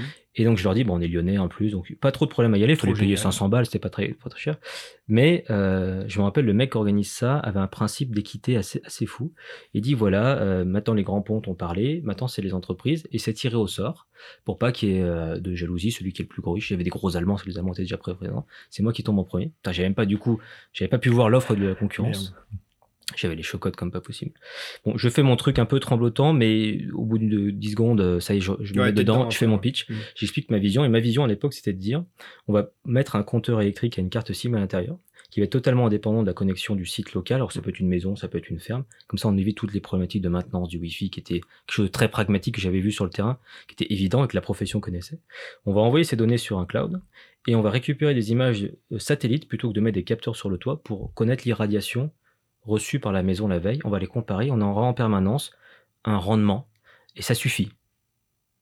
Alors que les solutions à côté, c'était, il y a 1500 Ouais, capteurs, à gaz. très, très usine à gaz. ça- du mais coup, très cher aussi. hein. Très cher, mais aussi le système de surveillance tombait en panne, donc il fallait surveiller le système de surveillance, c'était un délire. Et moi, j'avais cette vision de simplicité. Et donc là, bon, je finis mon P, mon P, j'étais- convaincu euh, de, de mon truc. Et le plus gros réseau à l'époque de franchise qu'installer des panneaux solaires à la- à l'appel, c'était le gros moment du solaire. Et il vient me voir en me disant, bah écoute, moi, je voudrais t'en commander euh, 1000 par mois. 1000 par, mois, 1000 1000 par mois, c'est c'est- c'est des dizaines et des dizaines de milliers de chiffres d'affaires. De, de, de- Tu te rappelles, Ouais. Cyril, euh, on a un problème, on a un client, tu te rappelles je me rappelle de ça. ouais. On rigole avec ça, C'est avec. Cyril, tu sais, le chef, chef, qu'est-ce qu'il y a? J'ai un problème, qu'est-ce qu'il Il y y a un qu'il y a? client qui appelle. J'ai un client. Putain. Ouais. Bon, ben là, c'est bien on fait, c'est est- ta faute. on, on est, on est totalement Tu l'as cherché, ton on l'a- truc. on l'a cherché. Alors on est ravis, c'est vraiment la première fois qu'on qu'on a, euh, tu vois, un- ce qu'on appelle maintenant un product market fit. On a trouvé un Ouais, marché qui nous attend. Euh, les concurrents allemands nous regardent en disant mais qu'est-ce qu'ils font ce- ce C'est truc- qui, ces ce gens-là, ouais. euh, Fakir. Donc là aussi j'ai encore la, la gueule du mec de 23 ans. hein. Et, euh, et donc là on sait. Là, notre connaissance passée, qu'on n'aura jamais le temps de développer quelque chose, c'est impossible dans les temps impartis. Et donc, on se dit, on va aller chercher, sourcer un ODM, euh, parce qu'on sait ce qu'il faut en Mm. électronique, mais nous, on va faire que le soft, beaucoup plus agile, beaucoup moins dangereux. Et donc là, on va chercher à Singapour un fabricant de compteurs. Euh, on négocie avec SFR euh, un contrat de carte SIM. Alors c'est une anecdote magnifique, c'est que le directeur à l'époque des SFR, machine to machine, c'était la branche qui naissait pour dire on va mettre des cartes SIM dans autre chose qu'un téléphone. T'imagines Euh, Ouais, c'était tout nouveau. Il vient nous voir en pleupuis dans notre bureau lamentable et il nous dit mais qu'est-ce que vous voulez faire? Donc on explique et euh, on négocie avec lui en live euh, des, des, des, des tarifs qui, qui, étaient trop chers euh, à l'époque pour ce qu'on a réussi à faire après, mais à l'époque étaient déjà très serrés. Et on lui explique, il y croit pas du tout, il me le dira par la suite, il y croyait pas du tout. Et on commence à livrer, on recevoir des palettes de Singapour et livrer ce client-là euh, de cette franchise lyonnaise. Donc je ne faisais plus de développement à l'époque, je faisais des bons de livraison, des dépalettages, des rempalettages. Logistique. Mais avec une joie. Donc, le compteur, il vient de Chine, Singapour, ouais. Singapour. Les, les SIM, les cartes viennent de. De SFR. SFR, ouais. Toi, tu fais de Moi, l'intégration. je- j'ouvre les paquets, je mets des cartes SIM, je referme les paquets, je refais des palettes, j'appelle UPS. Et votre part. soft était déjà chargé par, la, par Ouais, Singapour. exactement. Vous leur aviez envoyé un Et il y, master. il y a une application web qui tourne. Chez. Carouf, à l'époque, ça s'appelait employé libre-service. Ouais, et moi, Tu vois, ça. avec un tire-pale, la scotcheuse, le cutter, c'était ça que tu faisais? Et, et tu vois, c'est ce que je faisais quand j'ai, euh, après 18 ans en intérim, je faisais ça. Ah, ben tu vois. Et, et donc ça m'a rappelé ces moments-là, mais là, si tu veux, c'était une autre substance. Et, et c'était vraiment un, un- un- un super moment parce qu'on avait trouvé quelque chose et qu'on avait été malin cette fois-ci. Ouais, ouais. Et ça, ça faisait plaisir. D'être Euh, malin, ouais, ça fait toujours plaisir. Ouais. Non, mais parce que la première fois, on s'est fait quand même écraser. Et on s'est dit, mince, on, était, on, on a une passion, et là, on réunit, on était un peu malin avant, et on, on a une passion. Et là, et là enfin, on, on expose à notre niveau, parce qu'on a des clients, euh, on commence à grandir en France. La culture, justement, que j'avais chopée en Asie me permettait d'avoir bien réussi à négocier ce contrat-là avec les Singapouriens, alors que sinon, je pense que j'aurais eu vraiment beaucoup de mal. Et on commence à faire d'export. On commence à aller en Belgique, euh, euh, puis en, donc en Belgique, Wallonie, puis en Flandre, puis en Angleterre. On suivait tous les pays qui avaient des programmes de subvention du solaire. Et là, on commence un peu des Ayrton on Tour. On fait beaucoup de salons, parce qu'on on, on a Bah, du cet coup, angle-là. voilà. Et avec mon copain Eric, qui était le directeur commercial, euh, on a dû faire une année 12 salons euh, dans euh, un pays à chaque fois différent. Pour nous, c'était énorme. Euh, boîte de 5 personnes, très rentable. On commençait à être rentable parce que cette activité-là amenait beaucoup de récurrence. Et euh, on s'est vraiment éclaté sur ce, sur ce business. Oui, puis tu avais des boîtiers qui c'était scalable en fait après. Tout à fait scalable. Voilà. Donc, le- ce business, il avait une particularité qui, qui peut devenir un problème, c'est que c'était un, un- business qui était euh, sous crédit d'impôt, donc, euh, donc euh, en, en part arfi- artificiellement Ouais, per- Tout à fait. perfusion par, par les gouvernements et les volontés de l'époque politique. Donc c'est un avantage, mais c'est un inconvénient. C'est que le jour où Ouais. il n'y a plus la volonté politique, euh, c'est ce qui s'est passé. C'est ce qui s'est passé. Bah, on, on- on a on- l'activité, on l'a vendue en 2019. Donc tu vois que ça a été, c'est- ça a duré longtemps. Et on l'a pas vendue parce qu'elle perdait de l'argent. On l'a vendue pour la même raison que moi j'avais arrêté, c'est qu'on n'a pas trouvé d'autre moyen de la faire grandir. Donc elle était flat, elle générait du cash, mais bon, les gens au bout d'un moment en avaient un peu marre euh, dans l'équipe. Et, euh, et, donc en fait, on suivait les pays à subvention. Donc quand, quand la France s'est- arrêtait, notre chiffre d'affaires français qui était 90% passait à zéro. Mais finalement, c'est un autre pays qui prenait le, le relais. Et, euh, et au final, euh, on s'ennuyait pas. Mais on n'a pas réussi. C'est ce qui nous a amené à faire autre chose. C'est que euh, à un moment donné, on s'est posé la question avec euh, avec l'équipe qu'est-ce qu'on fait d'autre comme produit dans ce milieu? Et j'avais pas l'idée. J'avais plein d'idées, mais qui me paraissaient pas matcher ce que voulait le marché. Et, et donc, on s'est dit mince. Euh, faire un truc, c'est quand même risqué, hein, lancer un produit. On n'a pas trouvé la flamme de ce qu'il fallait faire et on, a mis sur la table plusieurs idées de continuité de business. D'abord, euh, lancer d'autres produits dans ce domaine. Et il y en avait un autre qui m'intéressait à l'époque, c'était de me dire waouh, ce qu'on sait faire maintenant, c'est assez fou. Il y a plein de boîtes qui viennent nous voir en disant est-ce que vous pouvez développer l'objet connecté, non pas du solaire, mais du lampadaire? De la machine à café, je sais pas quoi. Il est nous chercher en disant votre compétence. Vous aviez une compétence reconnue sur Ça s'appelait maintenant déjà, ça avait un nom, ça s'appelait l'IoT, Internet of Things, alors qu'avant ça avait pas de nom. Et, et, m'appelle ce, ce, fameux éclairagiste, Sogexi, le, le Jacadi, le euh, fameux tout, à qui me dit ça y est, nous on est mature pour aller sur d'autres technologies. Waouh, vous avez super bien euh, grandi, Ayrton, super, euh, toujours très sympa. Est-ce que vous pouvez redesigner tous nos systèmes Donc là-dedans, il y avait de l'électronique, du Linux embarqué, du cloud, enfin c'était plusieurs millions d'euros de chiffre d'affaires. Et là, j'ai dit à mon associé, j'ai l'impression qu'il y a un truc qu'on pourrait faire. Tu connais ces trucs qui s'appellent SS2I Ils font du, code pour des, pour des boîtes. On pourrait faire ça dans le monde des objets connectés. Alors nous, on n'enverrait pas des ingénieurs chez les clients. On serait notre propre bureau d'études. Mais les gens viendraient nous, nous commander la conception des produits. On prend pas de risque d'investissement. On kiffe notre vie d'ingénieur parce que on fait des produits fous. Ouais. Euh, on prend pas le risque marché, ça marche, on s'en fout. Ça marche pas, on s'en fout. C'est un peu ça le pitch de départ. C'est un bureau d'études. Mais, hein. moi, je découvrais ce modèle économique. Mmh. bureau d'études. bureau d'études. C'est pas toi qui prends le risque industriel. Et, et là, j'ai dit, au moins, au pire, ça fait une transition vers autre chose. Euh, et, et, euh, et, ça marche tout de suite bien. Ça marche tout de suite bien parce qu'on a, on a un angle de concepteur de produits et pas de vendeur d'heures. Mmh. Et, comme on aime ce qu'on fait et qu'on a la flamme dans les yeux, dès que quelqu'un veut nous confier son, son business, on le signe tout de suite. Euh, il a fallu avoir une grosse courbe d'apprentissage pour comprendre comment gagner de l'argent. Parce que euh, c'est des métiers très compliqués en termes de gains. Tu t'engages sur des projets, tu connais pas le début, tu connais pas la fin, c'est extrêmement complexe. Donc évidemment, le prix qui t'est donné au départ n'est pas du tout le prix final. Tu perds de l'argent de partout. Euh, c'est là que je rencontre Pef, il vient nous voir pour son projet d'airbag. Et euh, mais, mais, mais comme on avait la passion du produit, la passion de l'ingénierie, on arrive vraiment à constituer des équipes de, de très très bons qui, qui aiment ce métier. Et moi, mon job, c'est uniquement de percer le secret de, la marge dans ce métier. Hmm. Trouver comment gagner de l'argent. On a réussi à trouver au bout d'un moment. Et, ça fait une alchimie très, très, très, très bonne. Donc, on a eu longtemps euh, notre produit dans le solaire qui vivait à côté de cette aventure. On a décidé de le céder parce que. Oui, j'ai compris. Oui, Comme Donc, plateau, tu, as euh, vendu le produit en fait en question. On a vendu la branche d'activité. Et avec les clients en 2019. Et maintenant, vous euh, recentrez sur une partie. On a ressenti totalement sur la partie. cabinet R&D.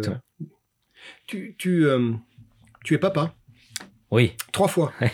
moi, j'ai les prénoms. Alors, Marcel, qui doit avoir maintenant 5 ans. C'est ça. J'ai André. 3 ans et demi. 3,5. 3 ans et demi. Et j'ai Louis. Ouais. Mais Louis, c'est février là C'était il 15, 14 février, ouais. Aïe, aïe, aïe. Ça va Ouais, ça va. c'est compliqué d'être papa? Euh, bah, tu, tu l'as, toi, il me semble. Ouais, euh, alors un peu plus âgé quand même. mais mais c'est parce que là, ça fait trois, trois bouts de chou quand même. Hein. Ouais, c'est bon, c'est la vérité, c'est qu'il y, a des bons moments exceptionnels et des moments difficiles, hein, comme comme toujours dans la vie. Euh, moi, ça m'a ça m'a aidé comme beaucoup, je pense, à, à mettre de la perspective dans les choses, à recentrer sur l'instant présent. Je pense que j'ai découvert, euh, c'est pas une blague, mais j'ai découvert les bienfaits de la méditation après le premier. euh, et quand je dis ça, c'est. Il dit c'est pas une blague, mais nous on est pété. Ouais, c'est pour ça que je l'ai dit. C'est que j'ai surtout, je pense, quand on a des vies un peu à, à l'heure, on oublie l'instant présent. C'est le, classique. Donc, les enfants nous le rappellent très, très fort. Et comme c'est le principe de, du, du, mindfulness, euh, méditation, d'être dans l'instant présent, j'ai réussi à ce moment-là un peu à connecter les deux et ça m'a beaucoup aidé. Mais non, c'est aussi un, moyen de, de, de, de, ralentir et, et, je pense que ça, c'est bon dans la vie d'un entrepreneur. Euh, ça m'a permis aussi, je pense, de, je pense qu'on a une culture dans, dans l'entreprise qui est très forte dans le respect euh, du temps. Le respect du temps, c'est le respect du temps avec sa famille, bien sûr. Euh, mais c'est le respect du temps tout court, par exemple. Je donne une, anecdote, je sais que tu aimes bien. Euh, j'essaie d'interdire dans la boîte qu'on s'invite à des réunions. Bon, j'essaie d'interdire les réunions, mais en tout cas de décourager. Mais j'essaie d'interdire le principe d'inviter les gens. Parce que c'est facile, en fait, d'inviter les gens et c'est facile de mettre oui tu reçois une invitation, tu sais pas trop ce que c'est, tu mets oui. Là, ça vient de te niquer deux heures dans ta vie. Et je veux créer de la, friction dans ce moment-là. Je veux dire que je veux que pour, pour, pour avoir quelqu'un en réunion, il faut aller chercher. Il faut aller chercher avec trois, un contenu, une promesse. chercher les trois. Hum. Et c'est du compliqué d'aller chercher trois, l'un n'est pas hum. disponible. Et, et, ça, c'est, ça, ça vient de, de, de mon obsession pour le temps et le respect du temps, ça veut pas dire être ponctuel ou pas ponctuel, mais ça veut dire euh, le temps des gens, hum. euh, de, de, beaucoup euh, apprécier. Et donc je pense que les enfants t'enseignent ça aussi, très fort. C'est certain. Tu vous êtes marié euh, récemment? Ouais, il y a deux ans. Euh, alors il y a deux choses qui sont intéressantes. Avant un mariage, il y a un enterrement de vie de garçon. Ouais. Et alors toi, t'as- tu l'as fait? Et il faut pas être le dernier à le faire en général. Et comme j'étais plutôt le dernier, c'est dur. Bon, ça s'est passé où? Ça s'est passé à Vilnius. Il n'y avait pas plus près, il y avait pas. C'était quoi? Il y avait un problème de, de location? Pourquoi Vilnius? Je sais pas. Je pense que c'était pour être loin pour faire la fête. C'est C'est pas moi qui vrai? choisi. Et ça s'est bien passé? Ouais, ouais, c'était c'était super. Il y a une très très bonne équipe. Et j'ai- j'en avais dessiné avec ma femme de. bah, moi, je trouve ça bien de se marier tard parce que déjà, t'as plus d'argent. c'est Donc con, tu mais peux profiter. peux profiter plus. Mais, mais aussi, euh, tu vois, euh, on s'est marié pour faire une grande fête, pour de vrai. Évidemment, après 20 ans de vie commune, le mariage n'a aucune signification plus forte, on n'est pas religieux ni l'un ni l'autre. Mais pour faire la, la plus grosse fête de sa vie, en fait. Et, et cette fête, elle s'étend dans le temps et elle commence un petit peu avant, elle finit un petit peu après. Mm. Et, et donc, euh, j'avais cinq témoins, ma femme avec cinq témoins, pour que, pour que la fête soit vraiment un peu en mode entrepreneurial. Alors, j'ai un copain qui m'a dit, tu vois ton mariage comme une start-up, c'est marrant, mais bien organisé pour que nous n'ait vraiment rien à faire. Le, le- la légende de- des mariés euh, voilà, qui, qui, qui disent ça passe trop vite, je voulais pas que ce soit nous. D'accord. Et je voulais qu'on soit dans l'instant présent du mariage, par exemple. Et donc, on avait beaucoup de témoins, de confiance extrême. Et donc, beaucoup de témoins, ça veut dire vie de garçon très, très, très, très, très, très hard. Donc ça, oui, ben hard, euh, y compris pas que dans la musique finalement. Pas Donc, que euh, dans la musique. Donc, donc ça, c'est à Vilnius, c'est pour l'enterrement de musique garçon. Et vous vous mariez où alors? On, on se marie, on se marie à Saint-Barcel-Bel-Accueil, dans, dans, dans l'Isère, pas très loin de là où on a, on a grandi, pas très loin de Ah chez Manu. D'accord, d'ailleurs. d'accord.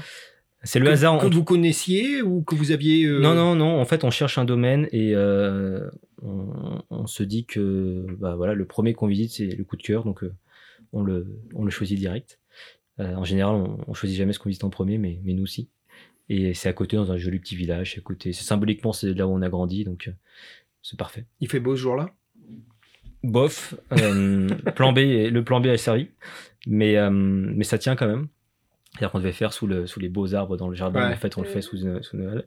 Mais ça marche parce qu'on fait une cérémonie laïque, ce qui était très important pour moi. C'est qu'il y a un instant un peu émotion, très très fort, Mhm. et qu'après ce soit vraiment la fête et qu'il n'y ait pas des discours en permanence qui cassent le, le- le truc. Et ça, ça, ça fonctionne très très bien. Beaucoup de musique, parce que bon, euh, j'aime bien la musique, donc beaucoup de musique pendant ces événements-là, qui est préparée pour le coup, Euh, que ce soit de, de la cérémonie laïque jusqu'à la danse euh, officielle d'ouverture du bal, beaucoup de musique préparée à l'avance. Il y a un quoi concert Il y a une histoire de slam, il y a quoi là Ouais, ouais, bon, l'entrée des mariés a été bien réfléchie. Donc, moi, Donc on- Céline et toi, vous rentrez sur un slam. Non, euh, chacun a choisi un peu son entrée. Donc, euh, moi, D'accord. on, on s- on a fait- on s'est fait un petit brainstorming. D'accord. C'est pas facile, euh, je trouve. De, de- de- Bon, un mariage, c'est pas simple parce que tu as envie d'être le plus original. On en a fait déjà pa- un paquet. Et, euh, et donc, on a mis quelques temps à trouver des choses qui nous Pour le vôtre, hein. Et, et, et mon- pour moi, l'essentiel, c'était vraiment de faire la fête, donc tout était orienté pour ça. Et on avait un thème, euh, on avait un thème euh, tri- tripartite qui était vintage, euh, rock et geek, qui nous ressemblait plutôt pas mal. Ouais. Et donc l'entrée que j'ai faite était sur un sur un slam, donc tout le monde était prêt à m'accueillir, une gros gros gros son de heavy metal. Et je suis rentré comme, comme une star de, de concert, Comme pour un sauter de la scène, ce que j'ai toujours, été mon rêve Ouais. je n'ai jamais pu faire. Et en tout cas, de- en partant de la scène. Et, et ça, c'est l'entrée. ouais. Et elle m'a bien plu cette entrée. T'es pas tombé? Non, non, non, non ils, étaient, ils étaient briefés. C'est pour ça que c'est pas mal d'avoir des témoins. À un moment, il y a Iron Maiden, Fear of the Dark? Ouais, ouais. C'est ça? Ouais, attends, c'est sur quoi que. Euh, ben, je sais plus, mais enfin, voilà, ça reste visiblement un moment Ah, ça- épique, comme on a parlé. hein, donc, euh, Ah, Ça, ça, c'est une musique très, très emblématique avec mon copain euh, Albin, euh, parce que, hum, donc, qui était aussi un de mes témoins. On, ch- chaque année, on va donc au Hellfest, qui est, qui est ce, ce moment incroyable de, de 3-4 jours de, métal. Et, euh, et dernièrement, euh, on va au camping, on dort au camping, ce qui est très très dur, hein, parce qu'en fait, tu ne dors pas évidemment dans un festival de 100 000 personnes au camping. Et euh, on a fait le tour un soir du, camping avec un, caddie et peut-être 300 personnes avec une enceinte. Donc c'est pas nous qui avions lancé ça, on s'est greffé à la horde et avec une grosse enceinte, ils mettaient Fear of the Dark pendant une heure pour réveiller le plus possible de monde dans le camping. Ça nous est resté cette musique, du coup on la met souvent. je, vais, je vais changer le- Tu te rappelles où tu l'as rencontré la première fois, Albin? Putain, non, il va m'en vouloir. Euh, il, il sait que je suis le plus nul pour ça, alors que lui il a la meilleure. Moi, j'ai l'année et j'ai le lieu. Je suis désolé. Bah, je hein. pense que c'est Clermont-Ferrand. Non, Non, c'est Marseille? Oui Ouais, j'étais pas sûr. Dans un restaurant. C'est Canebière, Port de Marseille, 2010. Ok. Tu vois, il va, il va, il va m'en vouloir. une mais- histoire de serveur qui Ouais, ouais, ouais. parce que le mec, il. J'étais pas sûr si c'était C'est clairement. ça, trois plombs ou je sais pas quoi. Il m'a dit, oh là là, là, c'était un peu chaud. Et effectivement, avec Elmain, il y a, il y a très rapidement ce, ce côté métalleux, hein, on dit ça, avec les festivals, dont, dont bah, le Hellfest qui est le, le symbole. Alors moi, j'ai été choqué, tu m'as dit qu'il fallait être à tout prix tout nu, d'après ce que j'ai compris. C'est ça que tu as dit tout à l'heure À tout prix, non, mais il y a Pas beaucoup de gens tout nus. ça, ça facilite, d'accord C'est à Nantes. Et la première année, mais ça, ça me fait rire, c'est dans la boue. Ouais. C'est la pire année. ouais. Enfin, faut aimer la musique, hein, mec. hein. Ouais. Euh, logistique euh, pas très simple.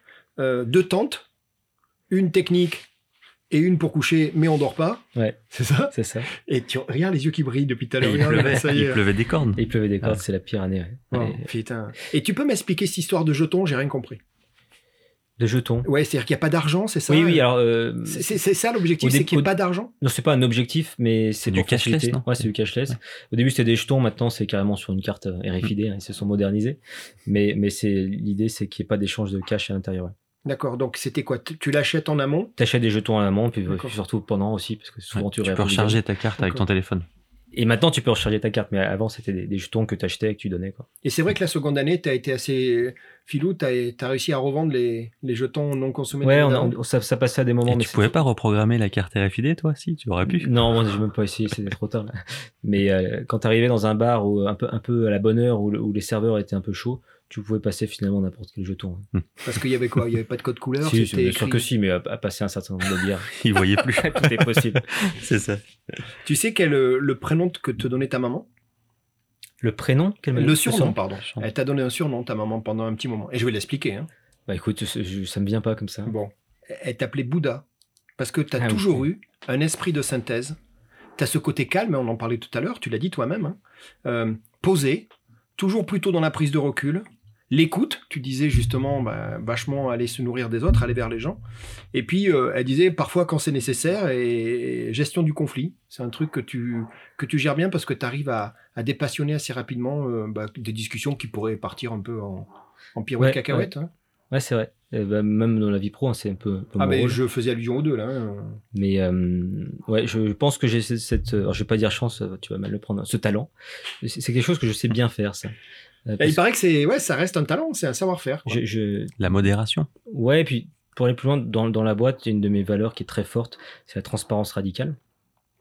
Euh, je trouve que c'est faut du courage pour, euh, pour affronter une situation conflictuelle entre deux personnes, Mhm. Euh, mais ça fait tellement du bien, alors que l'inverse de la laisser pourrir, c'est euh, Ah bah, facile mais affreux. Et, et donc comme je, moi je, je, ne- je ne fais pas ça, je, je peux pas accepter que les, autres n'y arrivent pas. Avec les années, j'ai compris que c'était pas si simple. Pour certains, c'est même quasiment très compliqué. Ouais, très compliqué, mais j'essaie quand même toujours de le faire. Et, et par exemple, la, la première euh, personne que j'ai em- embauchée dans la boîte au niveau RH, c'est une ancienne coach, Mhm. euh, parce qu'il y a ce côté justement Ouais, bah coaching, force interne, Accompagnement. accompagnement. Adrien, tu aimes voyager. Oui. Et, et, et on se disait tous les deux qu'effectivement, il peut y avoir un intérêt à voyager tout seul et à juste titre attirer les gens et faire beaucoup de rencontres. Mais il y a aussi une autre dimension, c'est aussi tra- tra- voyager euh, accompagné. Euh, et tu avais l'air de dire que toi, tu préférais le, le Ouais. deuxième format. Ouais, je suis toujours surpris de, de, de voir les croiser les, les tours du monde en solitaire euh, parce que c'est tellement éloigné de ce que je ferais moi. Euh, J'ai vraiment l'impression que ce qui me plaît le plus, c'est de partager l'aventure avec au moins une personne, si possible plus. Et, euh, du coup, je ne ferai jamais, je pense, des choses comme ça aussi extraordinaires seul. Et, hum, et c'est pareil dans la vie entrepreneuriale. Demain, quand je recrée une nouvelle entreprise, il n'y a aucune chance que je la crée seule. Aucune à minima avec deux personnes. Et j'aime beaucoup ce, ce côté euh, aventure partagée avec une, au moins une autre personne pour se raconter les choses et puis pour faire le, du mirroring, hein, tout simplement, se, se- parler. quoi. Tu, tu as vraiment un projet de tour du monde? C'est un truc Alors- à titre perso qui, Ouais. qui te nourrirait? En, en fait, pour te dire, euh, là c'est un peu breaking news. hein. Allez, vas-y. J'y vais. Euh, donc oui et non. D'un côté, j'ai- j'ai envie de faire un break euh, à un moment donné, là, dans, dans- dans les années qui viennent, avec ma famille. Euh, mais le tour du monde me dérange un petit peu. D'un côté de ma tête, il y a le côté un peu euh, pff, putain, tour du monde, euh, avion, euh, Logistique, voilà, ouais. Faire l'école à la maison alors que t'es en tour du monde, ça, non merci. Ah, j'ai Ah oui, pas du tout envie de faire vrai, ça. raison. Oui, Les enfants, j'ai envie d'être là dans le plaisir, j'ai pas vraiment envie d'être là toute la journée, leur apprendre, enfin, leur faire les cours de je sais pas quel organisme, parce qu'il faut quand même leur faire les cours si tu pars au moins un an. Ouais. Et euh, j'ai pas trop envie d'être consommateur de pays en pays. Je, je critique pas les tours du monde, mais j'ai l'impression que ça me ressemble moins. D'accord. Et donc, du coup, mon idée actuelle, qui peut changer, c'est de me dire ce qui me plairait beaucoup plus, c'est euh, d'aller vivre dans deux ou trois pays, euh, et de scolariser les enfants dans ces pays-là. Donc vraiment vivre avec les gens, euh, des pays qui nous feraient envie, et de trouver une activité sur place. Alors, pas forcément rémunérée, je m'en fous, ça peut être une ONG euh, qui nous plaît, mais en tout cas, vivre vraiment une vraie vie dans un pays, peut-être plusieurs, peut-être trois. Et rester combien de temps à chaque fois Je sais pas, peut-être trois mois, peut-être six mois. pas Ouais, d'accord, ok. Vivre une expérience de, de micro-expat, Ouais, ouais. mais dans la vie des gens, pas dans un camping de je sais pas quoi.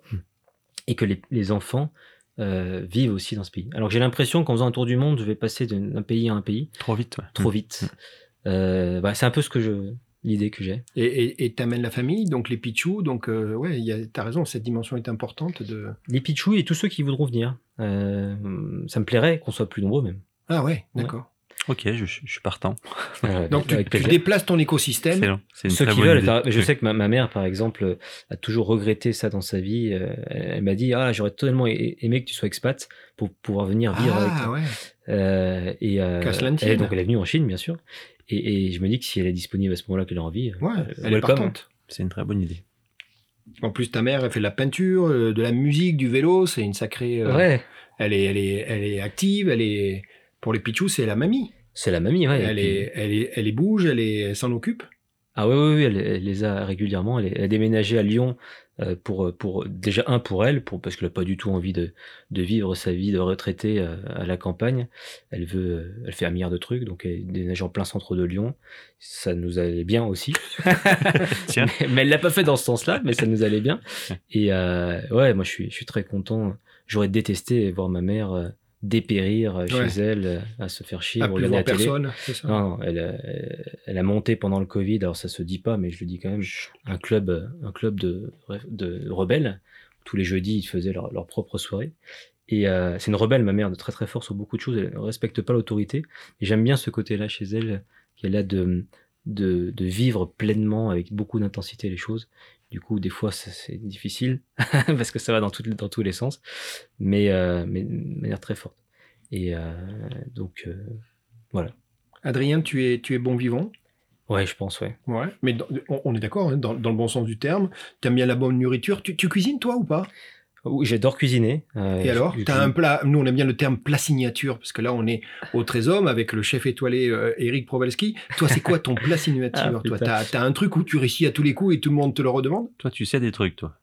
Euh, Alors non, du coup, sur le coup, non. Non, pas d'accord. Non, mais Euh, donc- regarde, il a j'ai- l'air très embêté là seul coup. non, je suis pas embêté. Vas-y, Je vais te dire un truc, tu vas être totalement déçu, mais c'est comme ça. vas-y. Un petit secret que j'ai hérité de ma grand-mère, c'est quand tu fais cuire une viande, Ouais.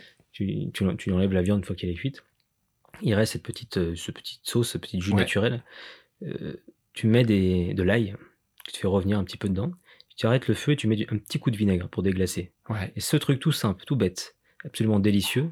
La plupart des gens ne le connaissent pas et ça sent très bon l'ail en plus euh, dans une maison. Et, et là, tu fais ça sur ta viande et tu as fait un plat incroyable avec juste une viande classique, toute bête. Ça, c'est le truc que j'aime bien faire de temps en temps. Bah, ça, c'est ton, truc à toi. C'est mon truc à moi. Allez. Mais- je cool. que ça être de sauver. pas mal, non non, non, non, non, c'est bon. Je crois que j'ai. C'était l'instant signature Allez, bon, on va, on va essayer. Et on va le dire à Eric Provalski. On va un peu le. le- hein On pourrait un peu Qu'est-ce que t'en ouais, penses on Tu vas voir si ça se trouve. euh, Tu, tu aimes aussi le, le, le liquide, c'est-à-dire que t'aimes aimes le bon vin. Ouais. Hein, on parlait du solide, mais là il faut parler du liquide. T'aimes le bon vin. T'aimes bien aussi la bière. Ouais. Et alors par contre, il y a un truc, je suis désolé, à un moment il faut qu'on se dise les choses. Moi je veux bien être gentil, mais il y a un truc qui me paraît incroyable. Tu es, tu manges le riz avec de la moutarde. Ouais, exactement. Et Pas t'as toi? un- Il est fort, hein T'as un problème dans ta vie? T'as été, triste? Pourquoi on met de la moutarde dans le riz? C'est pour relever le goût? Et écoute, je trouve ça très bon. Je C'est sais vrai? pas. Ouais, je sais pas. Et t'es le seul à le faire ça ou... Mon frère aussi, il me semble. Ouais. Voilà, mais il y a un Euh, truc, là. ouais, il y a un truc. ouais. Ouais, t'as pas demandé à ta maman Il y a pas Je vais pas demander, mais, mais, mais, mais j'aime Donc bien. vous mettez un peu de mou- mais rassure-moi la moutarde douce, pas de. Mais Euh, c'est- non, c'est c'est en le cuisinant, un peu Non, comme non, du après, curry non, ou non, c'est non, après, après, c'est à côté, après, ouais. Je, je sais pas. Non, non, même forte. Hein, y a pas Ah ouais? Oh punaise. J'ai pas de problème avec le piment. Euh, Mais ouais, j'aime bien. Écoute, c'est comme ça. Bon, on revient sur une autre passion. Euh, Une, une, un plaisir plus plus. Hein, Maintenant que j'ai bien compris que tu faisais la distinction. Euh, le deux roues. Bon, on a compris qu'il y en a une mobilette, t'as fait faire un, Ouais. un vol plané. Il y en a une moto qu'on t'a volée. Euh, J'ai fait des vols planés aussi. C'est vrai aussi. Ouais, petits. ouais. Mais t'es pas rancunier. Non. Le deux roues, ça reste aujourd'hui un format que t'aimes beaucoup, à tel point que tu fais partie d'un club de moto. Ouais. C'est quoi C'est des sorties? C'est, ouais, c'est des sorties. Le road trip? C'est, des sorties. euh, on n'est pas, le, le- je pense, le club de deux roues le plus actif du monde, mais, euh, mais on le fait avec beaucoup de, beaucoup de passion et euh, et euh, et on a un espèce de, de leader autoproclamé que tu as reçu ici, qui est, qui est PEF, qui a aucune limite dans sa vie, tu l'as vu. hein, Donc Pierre-François Tissot, Ouais. d'IPEF. d'IPEF, qui euh, souvent nous prépare des road trips euh, absolument euh, incroyables. Et ça m'a aussi un peu poussé à changer de modèle de moto. Parce que Ah ouais, alors ça c'est un truc incroyable. Moi, comment on fait de passer d'une Harley à une Triumph? Ouais, bah voilà. Quand, quand tu t'es bouffé des road trips à plus en finir sur la neige et, euh, et tu dis je vais prendre une moto un peu plus confortable. Hmm. Non, en parce, fait, que, parce que la Harley c'est une moto ingrate? C'est une moto assez dure à piloter, Ouais. mais moi, la, la Fortiette que j'avais, encore plus, très très basse. Mais il y a aussi un, un- il y a aussi un, un point qui m'a poussé, c'est le, le bruit. Euh, quand tu Ah, vis en ville, en vie en ville, ça fait vraiment chier les gens et je le Ouais. comprends. Ouais. Ouais, j'ai même pas, non mais pas- la Harley c'est très ostentatoire. c'est hein. trop, Tu, tu la pètes parce que tu fais du bruit. quoi. Ouais, c'est trop. Donc moi j'avais demandé d'ailleurs à ce que euh, on mette pas trop de, de bruit quand ils, ils sont obligés de la débrider. En fait c'est obligatoire quand elles arrivent des US, elles sont bridées d'une manière qui abîme les moteurs, comme ça. Bon. Donc tu es obligé de les débrider, c'est nat- natif quand tu achètes une, une Harley. Et en le débridant, euh, ils te mettent toujours des pots incroyables. Sur chicane. Euh, si, mais enfin plus ou moins. ouais. Et moi j'avais dit non mais mets-moi un truc, j'ai pas vraiment besoin de faire du bruit. Et il m'avait dit je te mets euh, un truc normal, putain, ça fait beaucoup trop de bruit. Le, bruit est très beau, mais, mais ça fait chier les autres personnes. Hmm. Et, et donc ça aussi, ça, à bout d'un moment j'en avais un peu marre. Et pourquoi Triumph alors? Bah, Parce que j'aime beaucoup cette marque. C'est Et, une belle euh, marque, ouais. tout et, fait. le, et j'avais beaucoup apprécié le, le bicylindre finalement de, de la Harley, de, beaucoup d'accélération. Et j'ai- j'aimais bien ce truc-là. Je vais pas très vite euh, en moto, donc j'aime bien l'accélération. Euh, et euh, et euh, il y a un côté un peu vintage euh, qui est toujours un peu chez moi, et donc qui se retrouve dans ces, dans ces triomphes. Sacrée marque, un Triumph Ouais. aussi, hein, une grosse histoire. Alors c'est vrai que c'est un peu pas Harley, c'est pas du tout la même culture, la même, la même histoire. euh. Non, mais une belle histoire quand même derrière. ouais. Et t'as pas, ouais, t'as pas voulu essayer des Buell euh, qu'ils étaient Si, pas. j'en ai essayé plein. hein. Ouais. Mais euh, après, au bout d'un moment, tu vois, tu trouves un Hmm. truc qui te plaît et puis, c'est parti. puis ça, ça va. Hmm. Mais euh, Et donc t'es équipé euh, avec un gilet InEmotion, ah bien ouais, évidemment. sûr, ouais, clairement. hein. Et je, milite, un très grand militant. hein. Il n'a pas le choix là. Euh, Genre, j'ai pas le choix, mais une fois que tu as goûté, euh, euh, c'est un peu comme le casque. hein. Tu, tu peux plus sortir. Ouais, tu le gardes. Ouais. Et, euh, et, et quand j'ai commencé à, à voir les premiers témoignages des, des personnes accidentées euh, et sauvées avec le, le, le gilet, c'est froid dans le dos, euh, Mm. ça te rappelle un petit peu le truc. Et non, je suis même, un- je suis même assez chiant. euh, tous, les, tous, les, tous les passionnés de roues que j'ai autour de moi, euh, je les pousse beaucoup à, à s'équiper. Je reviens sur Ayrton, hein, puisque c'est ta passion et, et aujourd'hui c'est. Donc on dit de toi que tu es curieux. Pour toi, c'est important de comprendre. Donc tu as besoin souvent d'avoir le, le, end-to-end, enfin la, la, la, la picture globale. tu es un early adopter, un peu voire chiant. Parce Ouais. que finalement, tu es capable de faire changer un outil parce que tu as vu un nouvel outil, alors de gestion ou quoi que ce soit, et tes équipes, elles n'ont pas le choix, euh, il faut vite passer à la nouvelle techno. Tu es, toujours comme ça? Alors je le suis plus parce que maintenant je suis dans un groupe et donc j'ai, un- un, un président, un comex qui ne sont pas comme moi. Ah. Et donc je suis le Ça t'a seul. calmé un peu bah, ça par obligation. Ça m'a pas calmé dans. dans- J'essaye. J'essaye. hein, J'ai, essayé encore euh, récemment de leur faire changer quelque chose. Euh, je suis même venu avec le, le, le, le Le- pré- le président Europe euh, au, au call avec le Comex pour les, pour les convaincre. Toujours pas réussi. Mais non, je, je, ouais, je suis très très comme ça. Donc je me suis un petit peu calmé euh, dans le sens où je, j'analyse un peu plus euh, euh, le truc que je vais acheter à titre perso ou à titre euh, pro. Euh, mais oui, j'ai- j'aime bien ce qui, est, ce qui vient de sortir et j'ai envie de le tester. Donc tu le fais? Je, je le fais beaucoup. Alors, maintenant, je le fais plus à titre perso, mais Le groupe, c'est ABAMI Oui. Et donc, eux, ils sont moins euh, early adopteurs? Ils sont moins early adopteurs. D'accord. Bon, bah, tu vas, tu vas l'exprimer ailleurs, dans ta vie perso, ou dans les autres activités de Ayrton? Ouais, ouais, je continue dans, dans, dans pas mal d'endroits. Aujourd'hui, Ayrton, c'est 50 personnes. Ouais, un peu plus, ouais. Ah, un peu plus, d'accord. C'est Villeurbanne? Alors pour l'instant, on est, on est splitté sur deux sites. Ah, d'accord. euh, suite, au, suite au rapprochement avec le groupe. Mais le, le point équidistant, c'est Villeurbanne et c'est là-bas qu'on va s'installer d'ici la fin de l'année. Donc on parlait tous les deux culture d'entreprise, euh, l'engagement, toute cette partie humaine. C'est, non seulement c'est important dans une entreprise, et je sais que toi tu y attaches une attention très particulière. Tu as des valeurs, tu veux partager ça? Ouais, j'ai découvert beaucoup. euh, j'ai découvert ça sur le tard. Euh, encore une fois, culture entrepreneuriale nulle quand on a commencé Ayrton et très peu de, de livres. Moi qui lis beaucoup sur l'entrepreneuriat depuis des années, au début il y avait rien. J'écoute énormément de podcasts, beaucoup, beaucoup, beaucoup trop de podcasts. Euh, et donc j'ai couvert- découvert sur le, le tard le- la vraie force de la culture, euh, au- au-delà du, du bullshit et la façade hein, de ce qu'on peut Mm. mettre sur un site web. Et, euh, et c'était le bon moment pour nous parce qu'on quand, on a commencé être 20 ou 30 personnes, incarner ces valeurs euh, pour de vrai, Ouais, ça a été hyper utile. Bien sûr. Et, euh, et j'adore ça en fait. Ça, ça me, ça me passionne énormément de travailler sur l'organisation entre les humains dans une entreprise. Qu'est-ce qui marche, qu'est-ce qui marche pas. Euh, ça me passionne énormément. Donc je lis beaucoup là-dessus. Euh, et c'est vrai que c'est mieux que ça me passionne pour le faire parce que c'est souvent un sujet un peu rébarbatif pour certains. Donc ça veut dire que l'évolution d'une boîte qui a tendance à, à- à déployer, recruter et compagnie, c'est, un format qui te va? Tu en sais fait, le, moi, le je suis persuadé que ce qu'on a réussi à créer, il y a toujours ce complexe d'entrepreneur que j'ai eu, hein, de la taille. Ouais. Euh, moins important, je suis 30 personnes, je suis moins important que toi qui es 300 personnes. Plus j'ai avancé dans le temps, plus je me suis rendu compte que c'était tout à- totalement faux. La complexité de, la, de créer une entreprise d'une page blanche est énorme, énorme, et, et donc la, la boîte de 20 personnes extrêmement complexe, euh, et le poids, enfin la, la solitude du dirigeant, la, la difficulté du dirigeant d'une boîte de, de, de 20 ou 30 personnes, je pense qu'elle est plus importante qu'une boîte de 1000. Je, je, c'est pas les mêmes choses, mais je pense que c'est plus dur d'être euh, moins nombreux. Et, euh, et, et, et, et mon équipe actuellement, a, a pu, on est fort dans une phase de croissance, a peur qu'on perde ce qu'on est Ouais. par la croissance, ce qui est normal.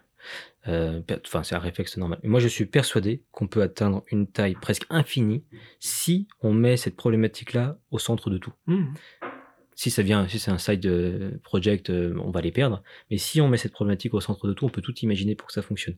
Peut-être des micro-entités qui, qui fonctionnent en parallèle, je- tout. Mhm. Et donc, je suis assez, assez enthousiaste. Mais en tout cas, ce qui est sûr, c'est que tu as, tu as raison, mais une grande entreprise fonctionne parce qu'à un moment, elle a été petite et qu'à un moment, elle a mis ces valeurs-là au milieu en disant je ne grossirai pas tant que j'ai pas cadré quelque part. euh, on parlait de valeurs, de mode d'engagement, de mode de communication, de mode de management.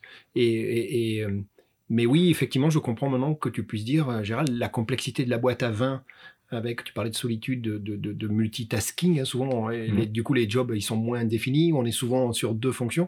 C'est pas simple, hein, je, je comprends. Donc aujourd'hui, tu dis quoi? C'est aujourd'hui, tu n'as pas de limite dans la croissance éventuelle de ta population dans tes, Oui, dans tes et, euh, business? et je vis un truc super que, que j'ai souhaité vivre en, en vendant l'entreprise. Euh, c'est euh, de la fusion-acquisition, du M&A. Ouais, M&A, Et ouais. ça me passionne parce que le challenge humain est encore plus fort. Ah, Là, ben tu ouais. récupères une culture. Et donc, il faut venir euh, la prendre, l'embrasser, Ouais. l'accepter, la, la- la- la modeler. Donc, on l'a fait déjà un petit peu. Parce Et que là, vous intégrez dans, dans ABMI, il y a combien de personnes?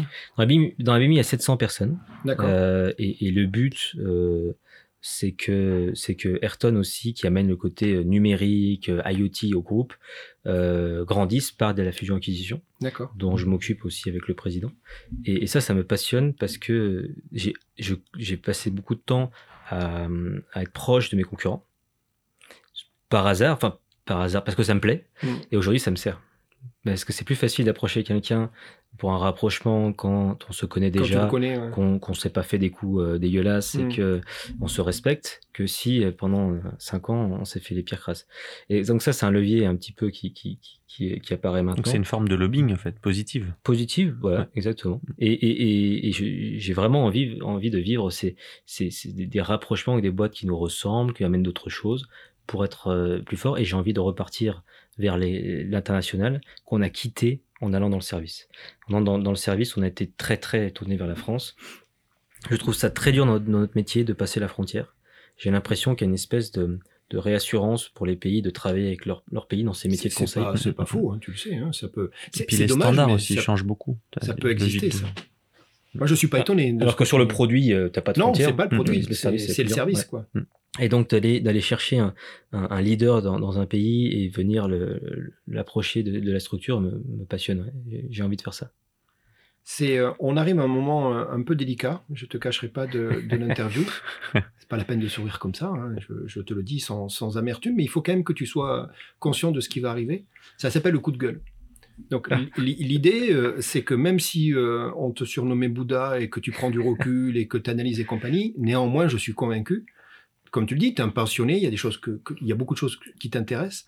Donc à un moment, tu as, comme tout le monde, euh, des réactions, il y a des trucs qui doivent un petit peu t'agacer, t'agacer plus plus, voire voir euh, voir euh, un petit peu euh, te permettre de t'exprimer. Et nous, on appelle ça un coup de gueule. Donc euh, avec Cyril, on aimerait bien savoir. Et puis c'est un truc du moment, tu es d'accord hein? Ça, ça serait quoi aujourd'hui ton coup de gueule dans, dans, dans, dans ta vie? Ouais, tu m'é- tu m'étonnes qu'il y a un milliard de choses. Euh, je prends un truc global qui, qui, les, qui les réunit toutes, j'ai envie de dire. Vas-y. Euh, Le méga coup de gueule. le méga coup de gueule qui réunit tous mes, tous mes micro coups de gueule. Et et c'est pas loin de ce que tu disais ou ce que ma mère disait sur Bouddha. Ah, Je, je, je pense que tout est complexe et que euh, les gens sont plus complexes que ce qu'on peut euh, le croire, que euh, une tâche peut être plus complexe que ce qu'il paraît, qu'une idée peut être plus complexe. Et, et- et je suis souvent très énervé euh, des gens qui vont vite à une conclusion, euh, prennent une posture très vite, donc le syndrome du bar PMU. Hein. Ouais. Dans la politique, on le retrouve beaucoup. Quand tu fais Mm. un dîner avec des copains ou de la famille, tout le monde a un avis très fort sur quelque chose qu'il a très très peu les étudié. 60 millions de sélectionneurs de foot et Tu compagnie. le a retrouves plein dans tous les domaines. ouais. Et ça, c'est quelque chose qui est pas dans mon caractère parce que comme je sais que tout est complexe, euh, si j'ai pas vraiment passé beaucoup de temps, il y, y a une courbe, je sais plus comment ça s'appelle, Dunning- Dunning-Kruger ou je sais plus comment, qui a été théorisée. Moins t'en sais, plus t'as l'impression d'en savoir. Et plus tu Ah creuses oui, un sujet, oui, tout à fait. Ouais, plus tu te dis oulala en fait j'ai pas compris et puis il y a une courbe qui descend jusqu'à la- les abysses puis qui remonte très très doucement et, et, et ça c'est un, un méga coup de gueule c'est que hum, je pense qu'on irait mieux si on était un peu plus euh, on, on avait compris ça que les choses étaient plus plus compliquées que- qu'elles ne paraissent et qu'on donnait un peu plus de temps et, on discutait avant d'enregistrer tous les deux d'un podcast que j'adore euh, qui est Thinkerview qui est un, un podcast plutôt politique euh, quand tu arrêtes un épisode, tu es déprimé. Il faut, il faut être un petit peu optimiste à la vie pour, pour l'avoir. Mais c'est sur du temps long, c'est deux heures, des fois deux heures et demie de sujet. Euh, un des derniers qui, m'a passionné, c'était un des, un des euh, directeurs de d'Alstom à Singapour qui s'était fait emprisonner aux États-Unis. On n'a même pas du tout entendu ça. Juste avant la vente d'Alstom aux, aux Américains, qui raconte toute son histoire pendant deux heures et puis qui a écrit un bouquin. J'adore. Moi, j'adore creuser un sujet. À l'époque, je me rappelle quand on avait dit, oulala, Alstom est vendu aux Américains. Tout le monde avait un avis en France. Il faut pas vendre, faut vendre, même Ouais. les ministres. Mais personne ne savait ce qui était- ce qui se qui était passait en depuis de deux se ans passer, ouais. euh, avec la NSA, etc. Peut-être que tout est vrai, tout est pas vrai, je sais pas. Mais en tout cas, il se passe beaucoup plus de choses bien plus complexes que ce qu'on peut entendre euh, en une minute sur BFM TV. C'est sûr, en fait, c'est certain ça. Mhm. Et ça m'em- ça m'embête que les gens s'arrêtent à ça. Et bon, c'est c'est un système hein, politique. Tu ouvres aujourd'hui un, un programme, tu es obligé de t'arrêter à pas grand-chose. Mais on peut faire un peu plus. En tout cas, si les gens avaient l'humilité de dire, je sais pas trop, Ouais, je sais pas trop, je, je, j'ai j'ai cet avis pour l'instant, voilà, mais Mm. ça, ça irait peut-être un peu mieux. Alors, c'est effectivement euh, le méga coup de gueule parce que c'est générique Mm. et je nous vois tous les trois sourire, donc on a tous des exemples. Euh, ça veut dire quoi? Ça veut dire que si, si je te secoue un peu gentiment, c'est-à-dire que euh, le temps, dans ces cas-là, est peut-être pas ton allié. Alors, parce que parfois, dans ton métier aujourd'hui d'entrepreneur, il va falloir, hein, et ça t'est arrivé, de prendre des décisions alors que tu sais pertinemment que tu n'as pas tous les cartes en main, que tu n'as pas tous Ouais, les éléments. Comment Mais- tu fais alors Eh Comment ben, tu gères? et comment je fais? Je me suis dit que depuis longtemps qu'une décision se mesure pas au résultat, mais au moment où tu l'as prise. Je me dis, j'ai pris ces décisions avec ce que j'avais. Je suis humble avec ça. Peut-être que c'était une mauvaise décision, mais a posteriori, je pourrais me dire, tu l'as pris dans le bon sens parce que tu avais ces, ces éléments-là. Et plutôt que de me dire, ah, c'est une bonne décision parce que j'ai gagné. Tu vois ce que je veux dire? Une décision qui m'a fait gagner de l'argent, par exemple, dans l'entreprise, Mm. était peut-être une mauvaise décision parce que Mm, j'ai pris un risque énorme. Oui, et tu Mm. peux perdre autre chose. Oui, et puis, je- et puis c'était inconsidéré par rapport aux éléments que j'avais. Et, et donc j'aime bien me dire bon, qu'est-ce que j'ai pu collecter autour de moi? Parce Ouais. que je vote, hein, donc euh, j'ai pas, j'ai Ouais, pas fait une enquête sur tous les candidats euh, élus de son bouquin, mais je me dis bon, qu'est-ce que j'ai collecté? Ça a forgé une opinion. D'accord. Mais si je me suis trompé, je me dirais bah, est-ce que tu as fait la bonne bah, T'as pris ce temps-là, t'as accepté de prendre ce temps-là, tu aurais pu faire plus. La décision était bonne, avec les éléments que j'avais à ce moment-là. Voilà. Et peut-être que la conclusion était Et, et la conclusion euh, est dissociée de la décision. Ouais. D'accord. Donc aujourd'hui, ça te freine pas du tout Non. dans la dynamique et l'agilité qu'il te faut dans, dans tes métiers, parce que tu es quand même dans des métiers où il faut bouger très vite. On m'a dit que tu avais souvent un coup d'avance. Euh, J'essaie. Non, mais on est de toute façon, quand tu entreprends, tu es obligé de décider. C'est ton, quand même ton Ouais, métier principal. c'est la définition Ouais, donc, euh, tu décides tout le temps, et, mais il faut être humble. Je, je- je voudrais juste que les gens soient un peu plus humbles sur les choses. Je vais te raconter un truc qui m'a m'a touché un peu dernièrement. Euh, une, bonne connaissance entrepreneuriale, pas un ami, une bonne connaissance, euh, suite à, un- à quelques problèmes de parcours, euh, a mis fin à ces jours-là, il y a, il y a quelques, quelques jours. D'accord. Et, et j'ai été, euh, j'ai été par respect au, à la, à la, Cérémonie. à la cérémonie. Bon, extrêmement difficile. Et puis tu fais du mirroring à 200%. Ouais. Enfin, tu t'identifies 2000 fois. Et puis je me suis dit, putain, il a, il, il, il s'est, il s'est, il s'est vu euh, ne pas réussir, il s'est vu euh, ne pas être à la hauteur, etc. Euh, alors que euh, tout est, tout est dur. Et, et je, je suis persuadé, parce que j'avais échangé avec lui quelques, presque un an avant, euh, je suis sûr qu'il a, qu'il a, il a vu autour de lui des réussites sans se dire non mais c'est plus compliqué que ça. Mmh. Ma situation est plus compliquée, il faut, il faut prendre de la hauteur. Mmh. Et il y a une asso là qui s'appelle 60 000 rebonds euh, que je connais depuis longtemps et que j'ai envie de, dans laquelle j'ai envie de m'investir pour être capable de dire à un entrepreneur quel qu'il soit qui sort de, de ce tribunal où tu te fais humilier non mais t'es pas un loser quoi. En Mmh, fait, tout est mmh, dur, tout mmh. est dur. Mmh. Et c'est ça mon message. Oui, c'est-à-dire que c'est dur, et c'était dur pour toi, c'est dur pour lui. Donc en fait, si t'as pas réussi, c'est presque normal. On, on va reprendre. Et on Mmh. peut On recommencer. peut recommencer. Et on peut réessayer. Alors, je, je veux pas ré- résoudre le problème, euh, des problèmes qui me dépassent hein, de la de la psychologie, mais j'ai l'impression qu'en tant, en tant qu'entrepreneur, on a ce rôle d'expliquer aux autres que c'est dur. La fameuse courbe, tu sais, on s'imagine que, que le succès d'un entrepreneur, c'est d'un point A à un point B est gigantesque, puis en Mmh. fait, c'est un Non, chaos total. Mmh. Hum. Beaucoup de gens l'oublient souvent. Et ça, ça, je pense que ça doit être notre rôle de le dire tout le temps, tout le temps, tout le temps. Ok. On parlait de dur, on parlait de difficulté. Le, le, le- Aujourd'hui, tu as une actualité. Euh, la première, c'est que tu as revendu une partie de, de, de- de- Vous avez revendu une partie de votre activité pour des raisons stratégiques que tu as expliquées. En disant voilà, euh, ça arrive à un plateau, on va le laisser à des gens dont c'est le métier, puis nous, ça va nous permettre de développer autre chose. Euh, euh, la crise sanitaire, ça, on est au début de la fin, ou je sais pas comment on dit ça. Ça, se vit comment en ce moment chez, chez Ayrton? Y a, Tu sens des choses qui se libèrent Tu sens des. Bah, nous, on a, on a eu du bol. Le... On a fait la meilleure année en 2020. La Euh, meilleure année en 2000 D'accord. ok. 2020, on a fait la meilleure année euh, en termes de d'EBITDA, euh, tout ce que tu veux comme métriques. Pour deux raisons. Euh, la première, c'est qu'on a paniqué, euh, mais au bout de deux jours, on a arrêté de paniquer. On s'est dit, bon, euh, qu'est-ce qu'on fait? Donc, on a pris des mesures très très fortes, donc on a économisé beaucoup d'argent. D'accord. Euh, Mathématiquement, ça remonte. Et euh, un, moins on gagnait, autant on économisait Ouais, plus. voilà. Donc, euh, c'est- je m'étais inspiré à ce moment-là. J'avais, je suis dans un club qui s'appelle French Founders et il y avait un mec euh, qui était un Français qui avait vécu la- les crises, euh, les crises de, de, de virus respiratoires euh, en, en Asie et qui avait ra- raconté à quel point il avait, il avait, il avait pris ça trop tard parce qu'il y a une espèce de distanciation entre le moment où il y a la crise et puis au moment où ça impacte ton business en fonction de quel business tu as. Et euh, nous, on a, du coup, je m'étais un peu inspiré de ça et on a pris tout de suite des mesures très très fortes. Et euh, bon, je regrette un petit peu parce que je crois que j'ai c'était trop fort. Mais, mais bon, au moment, tu... Bah, mais au moins, une fois qu'on l'avait fait. Tu te rappelles ce qu'on a dit Ouais. Au moment où tu prends la Ouais, décision, voilà, exactement. Voilà, c'est c'est Mais, le mais, prisme mais, euh, tu vois, je me suis rendu compte après, j'avais Oui. pas mesuré, euh, mais comme peu de gens à l'époque, le, le- la détresse psychologique que pouvait, euh, dans, dans, dans laquelle certains pouvaient ou aller aller, Hmm. notamment les célibataires, les gens isolés euh, dans mon entreprise, qui ont été dans des détresses psychologiques que je n'avais pas du tout mesuré. Toi, quand tu as trois enfants à la maison, que y en a deux Ouais. partout, t'es pas dans une le- solitude, t'es Ouais. dans un, un combat, mais alors que les gens qui bouffent tout seuls tous les jours. Et, et du coup, je pense que ça a été fort. Quand je dis fort, c'est qu'avec la RH, on a prévu toutes les étapes jusqu'au moment, et on l'a communiqué, parce qu'on est dans la transparence. Mm. On dit voilà toutes les étapes en fonction de ce qui va se passer. Si se passe ça, la dernière étape, c'est les licenciements. Hmm. On a expliqué, on dit, voilà, Mm. comme ça on sait, on range. On avait prévu qui en licencié Hmm. euh, en deux jours. hein. Hmm. On a rangé ça dans un tiroir et après, du coup, on a pu avancer. Hmm. On s'est dit, bon, c'est prêt en fait, donc maintenant on avance. Et, et ça, s'est bien passé pour nous. Et, au- et aujourd'hui, euh, ce qu'on vit, c'est plutôt, c'est plutôt bien parce que le problème du conseil et du service, c'est que tu ne peux pas stocker. Euh, un client, euh, tu le perds, euh, tes ingénieurs sont là, tu peux pas stocker des projets. Hmm. Et, et les, et- et les projets ont été stockés dans les grandes entreprises puisqu'elles elles ont arrêté d'innover. Et comme nous, on est dans l'innovation, là, les, projets sont en train de ressortir. Et je, je, je prédis qu'au mois de septembre euh, 2021, là, euh, tout va re- ressortir très très vite. J'espère que sur la raison. Et donc pour nous, c'est plutôt une bonne période. Et dans le- les façons de travailler, il reste, il y a des, il y a dans ces décisions que vous avez prises assez rapidement, il y a des choses que vous allez garder parce que finalement ça a trouvé sa place et ça, ça va avoir fait du sens. Ouais. Il y a l'avant et l'après, tu sais, c'est ce qu'on dit. Ouais, quoi. alors euh, euh, là, là c'est pas mal parce que, comme je te dis, un principe fondamental dans la culture d'entreprise, c'est le respect du temps. Mhm. Euh, très très fort. Dans le respect du temps, tu ne peux que autoriser le télétravail, le, le remote. Enfin, je veux dire, ça va totalement avec. Une, enfin, ça serait un- un- impossible de, de vivre sans. Simplement, on avait certaines personnes qui étaient très réfractaires au, télétravail, ce qui est tout à fait acceptable. Mais du coup, tu as un challenge, c'est le côté hybride.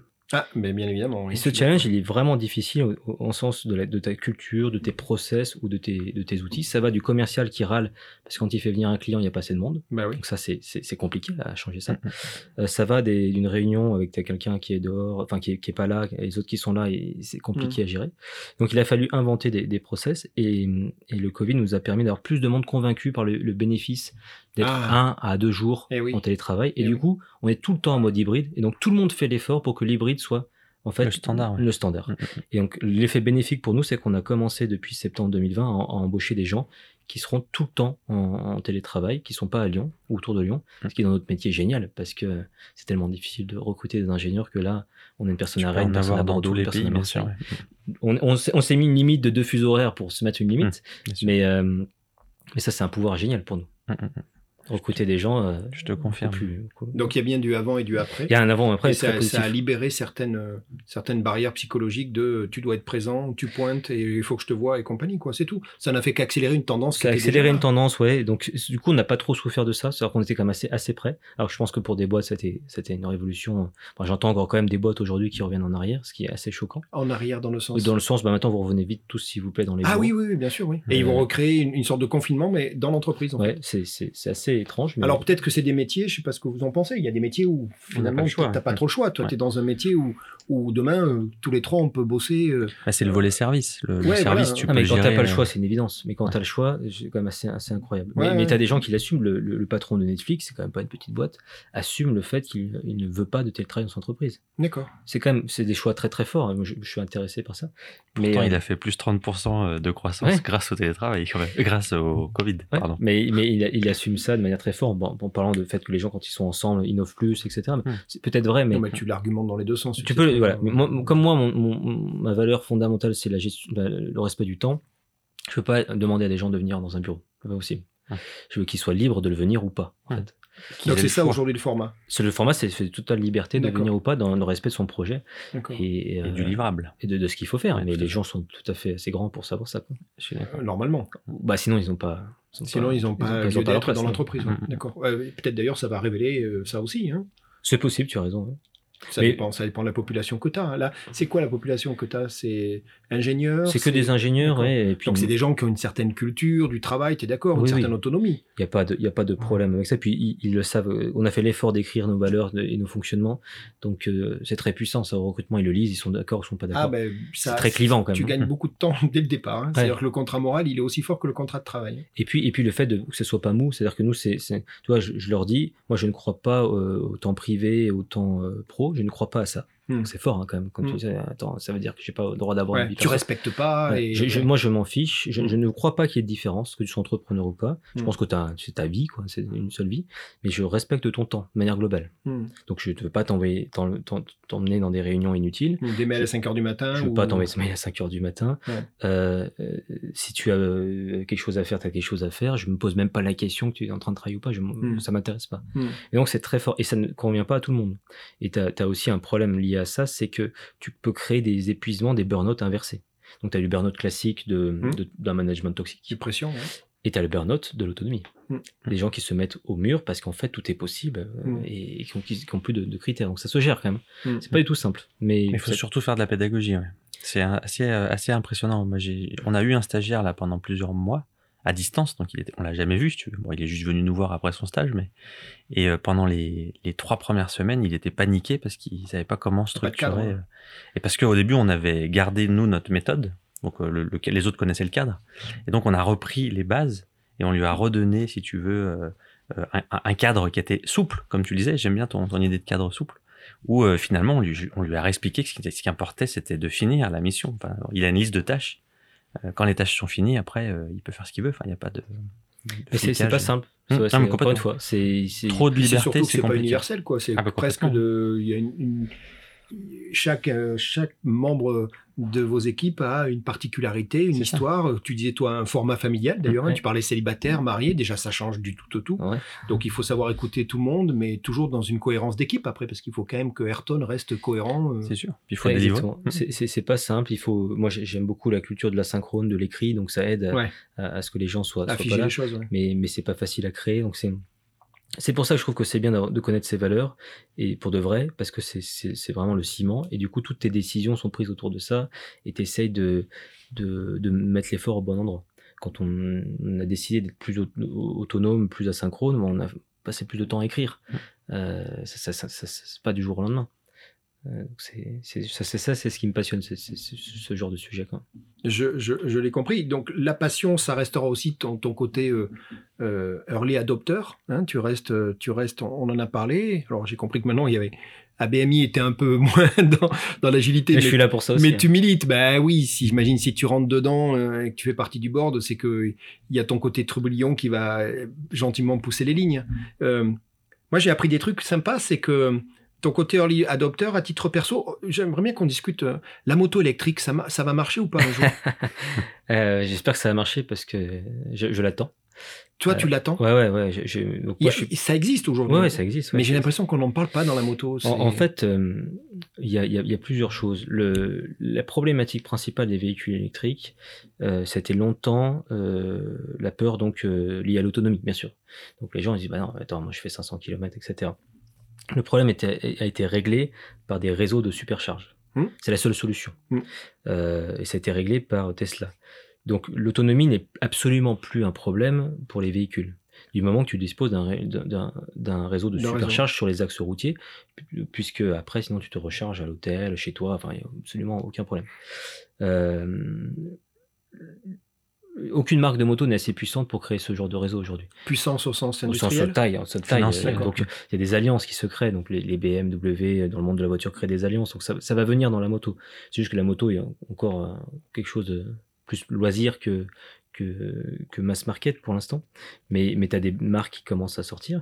Mais une fois que tu as goûté au confort en fait de la conduite Bah, électrique, c'est surtout ça. Ouais. Euh, C'est incroyable. Et en Hum. moto, euh, encore plus qu'ailleurs. Euh, donc euh, ça, ça arrive, ça c'est une évidence. Toi, tu estimes que la voiture, ça y est, on y est là.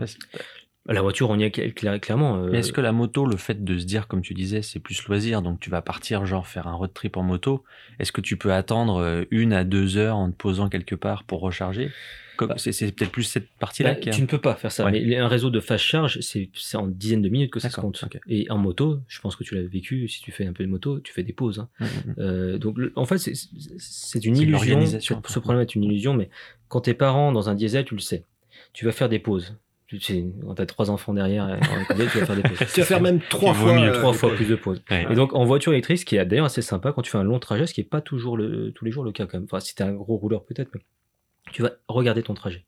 Tu vas faire une simulation, il y a des sites maintenant en deux clics. hein. Bien sûr. Je vais aller là et où est-ce que je vais m'arrêter? Tu vas choisir où tu vas t'arrêter. C'est assez sympa en fait.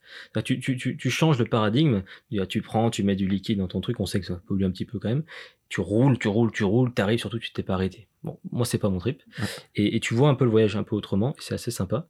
Euh, donc ce problème est totalement réglé, il, il va disparaître. Après, évidemment, il y a plein d'autres problèmes euh, qui sont pas que liés au véhicule. Le fait de consommer des produits euh, nous pose de plus en plus de problèmes. Et, donc, euh, l'énergie, les déplacements en est un, mais il y en a, plein d'autres. Donc, je ne suis pas de ceux, évidemment, qui vont dire, oh, mais le véhicule électrique polluant autant que le véhicule thermique, ce qui est, faux, mais encore une fois, les gens rentrent très peu dans les détails. Euh, du coup, on va rien faire. J'ai l'impression que c'est quand même mieux en termes de maîtrise de l'énergie et de la pollution que euh, des gaz qui partent un peu de, de partout. Donc pour moi, on y est. On y est sans aucun. sans Et toi, tu le consommes. Euh, alors, la, la question que, que j'avais, et on a bien rigolé avec un, un de tes complices, au- je tairai le nom sous, même Bien sous sûr. la torture, hein, tu connais l'expression, c'est de dire, euh, une voiture familiale avec trois bouts de chou, puisque le plus grand a 5 ans, donc ça reste euh, le siège. Enfin, tu vois, Mhm. ça, ça existe aujourd'hui en électrique, euh, ce format-là? Ça commence un petit peu à sortir, mais Mais quoi, du format quoi euh, Van, Van, van, ouais, van van. plus, quoi Ouais, mais ça c'est tout, tout, tout, tout récent. Et, et aujourd'hui, Tesla a tellement d'avance et étant un early adopter, je ne veux pas rétrograder ma qualité de, de, de véhicule à passer en dessous de Tesla. Ouais. Dans quelques années, je pense que les gens ils seront au niveau, voire au-delà, mais pour l'instant non. Ouais. Et donc j'ai fait rentrer trois sièges auto dans la Tesla. Et t'as vu le van de PEF? Je l'ai vu, Il est joli. très joli. Je Et lui, vu cette lui, il me dépasse en termes de nombre d'enfants. je l'ai vu cette semaine, c'est dingue. Mais tu vois, ça, ça vient d'arriver. Ouais. Et, et, et c'est pas la même qualité de conduite. Donc euh, j'ai j'ai préféré, tant que j'ai j'ai encore 4-3 enfants, Et il y a un grand coffre? Il y a un coffre suffisant. D'accord. Mais c'est pareil, la contrainte amène la fonction. Ouais, Oui, je suis d'accord, petit coffre, euh, petit bagage, Mhm. Tu t'adaptes. tu t'adaptes. On arrive à un moment important de, de Jacadi. Avec Gérald, euh, depuis le début, on construit ce projet et on a fait un petit travail de valeur aussi. Et on a identifié, euh, tous les deux au départ, trois mots-clés qui étaient importants pour nous et qui étaient des mots-clés emblématiques de ce qui est pour nous le jacadisme. Alors, on a, on a appelé ça le jacadisme, euh, bien entendu issu de, de notre projet, donc c'est un petit jeu de mots. Mais ces trois mots-clés, en fait, qu'on utilise souvent et qu'on reprend même dans, dans, dans, dans nos différentes activités, comme, comme des moteurs, qui sont, sont le, le, positif, le positif.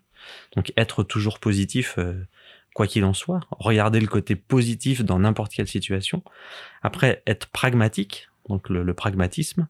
Euh, faire ce que je dis, je dis ce que je fais, je fais ce que je dis. Et puis après, le plus important à nos yeux, qu'on a mis en dernier, c'est le persuasif. C'est-à-dire que dans n'importe quel cas de figure, que ça soit euh, en privé, en perso, euh, quand on rentre dans un échange ou dans une discussion, ou quand on doit présenter un pitch ou proposer au board, comme tu disais tout à l'heure, un projet ou un, outil, il faut arriver à les convaincre, il faut être persuasif. Dans le bon sens du terme, sans manipuler, en étant bienveillant, mais en essayant malgré tout de, convaincre euh, l'auditoire. Ce, ces trois mots-clés-là, on les a mis, nous, derrière, derrière le jacadisme et derrière Jacadi. Mais à chaque fois, on propose à notre invité euh, d'entendre sa définition du jacadi. C'est quoi ta définition de ton jacadi à toi?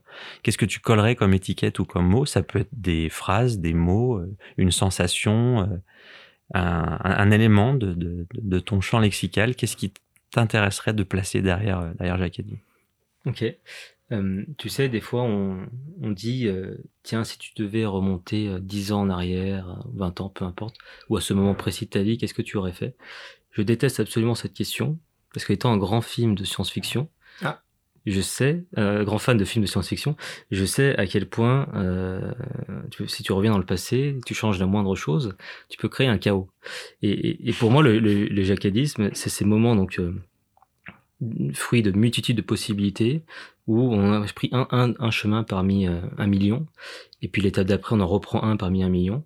Et donc, euh, ce, tu dis positivisme, moi je suis extrêmement positif, et je me dis que tu vois, si j'ai pris un chemin qui m'emmène à, un dans un endroit pas très agréable, je sais qu'il m'en reste toujours au moins autant que le coup d'avant. Euh, Et donc, euh, au final, euh, on, choisit, euh, on peut choisir tout ce qu'on veut en permanence, et, que si on se trompe, il y a le coup d'après. Et, donc quand tu me dis jacadisme, je vois tous ces chemins, cet arbre de possibilités qui t'a amené depuis la naissance à, à là, aujourd'hui. enregistrer le podcast. Et, et je trouve ça très euh, très sympa de, de se dire que en fait devant il y en a autant. Il y a des chemins. Et tous ces chemins, et c'est pas, je crois pas à la, à la vie tracée. La ligne justement. droite, ouais. C'est, c'est Et- marrant, ça me fait penser à quand on était jeune, je sais pas si vous vous rappelez, le livre dont vous êtes le héros. Ouais, exactement. Et moi, je revenais dans les chapitres d'avant pour essayer de reprendre un autre chemin. Je sais pas si tu te rappelles. Ouais, j'ai-. Alors, je fais oui, ça. C'était marrant ça. donc, donc toi, tu parles de libre choix et d'arborescence. C'est-à-dire, Ouais. il, y a, il y a autant, au moins autant d'opportunités devant moi qu'il y en a derrière. Et donc, par définition, il n'y a pas de mauvais choix puisque j'aurai toujours le, le choix. Quoi. Exactement. Et tu sais que le, le grand penseur de notre époque, euh, de notre époque, Steve Jobs disait connecting the dots. Et donc je pense que les jacadis, c'est ces points-là, ces gros points d'arbres euh, qui ont vraiment changé les choses. Et tu vois, le, je crois pas du tout au destin. Un truc qui, dans, dans, dans mon être, ne marche pas. Je crois pas au destin. Je crois à ces choix qu'on va faire. Je, bon, je crois à la chance. Tu, je sais que tu- j'ai compris que c'était pas ton truc, mais je crois à la chance pas comme une espèce de hasard. Je fais une petite différence entre les deux. Et je crois à la chance justement quand on est on peut être persuasif, euh, et qu'on sait ce qu'on veut, on va l'attraper à un moment donné, un- un- ou un autre. Euh, mais j'aime bien croire à la chance parce que ça m'aide aussi des fois des moments quand tu, tu sens que tu as manqué de chance. À sortir un peu la, la responsabilité de toi-même. Mmh. Mais, euh, mais et puis ça rend un peu humble aussi de savoir que bon, on part pas tous du même endroit quand même. Donc voilà, c'est ça. Merci beaucoup. C'est parfait. Merci Adrien. Merci Gérald. Notre podcast touche à sa fin.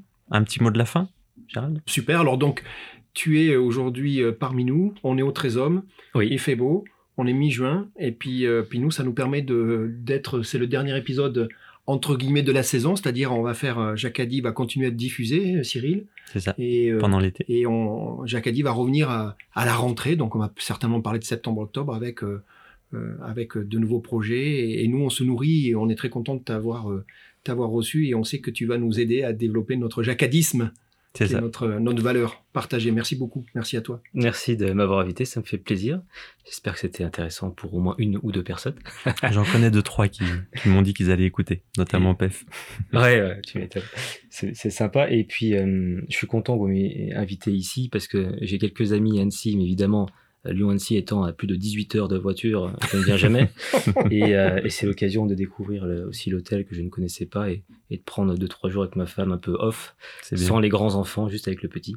Parfait. Et ça, c'est sympa. Eh ben, C'est super. Merci beaucoup. Notre podcast arrive donc à sa fin et euh, je vous invite à vous abonner si notre projet vous intéresse. Euh, restez connectés. À très bientôt pour un nouvel épisode de Jacadi. Merci à vous. Au revoir. Au revoir. Au revoir. Jacques a dit, suivez-nous et abonnez-vous bien sûr. On se retrouve bientôt pour une nouvelle partie. En attendant, soyez positifs, pragmatiques et persuasifs. Jacques a dit, inventez vos propres règles.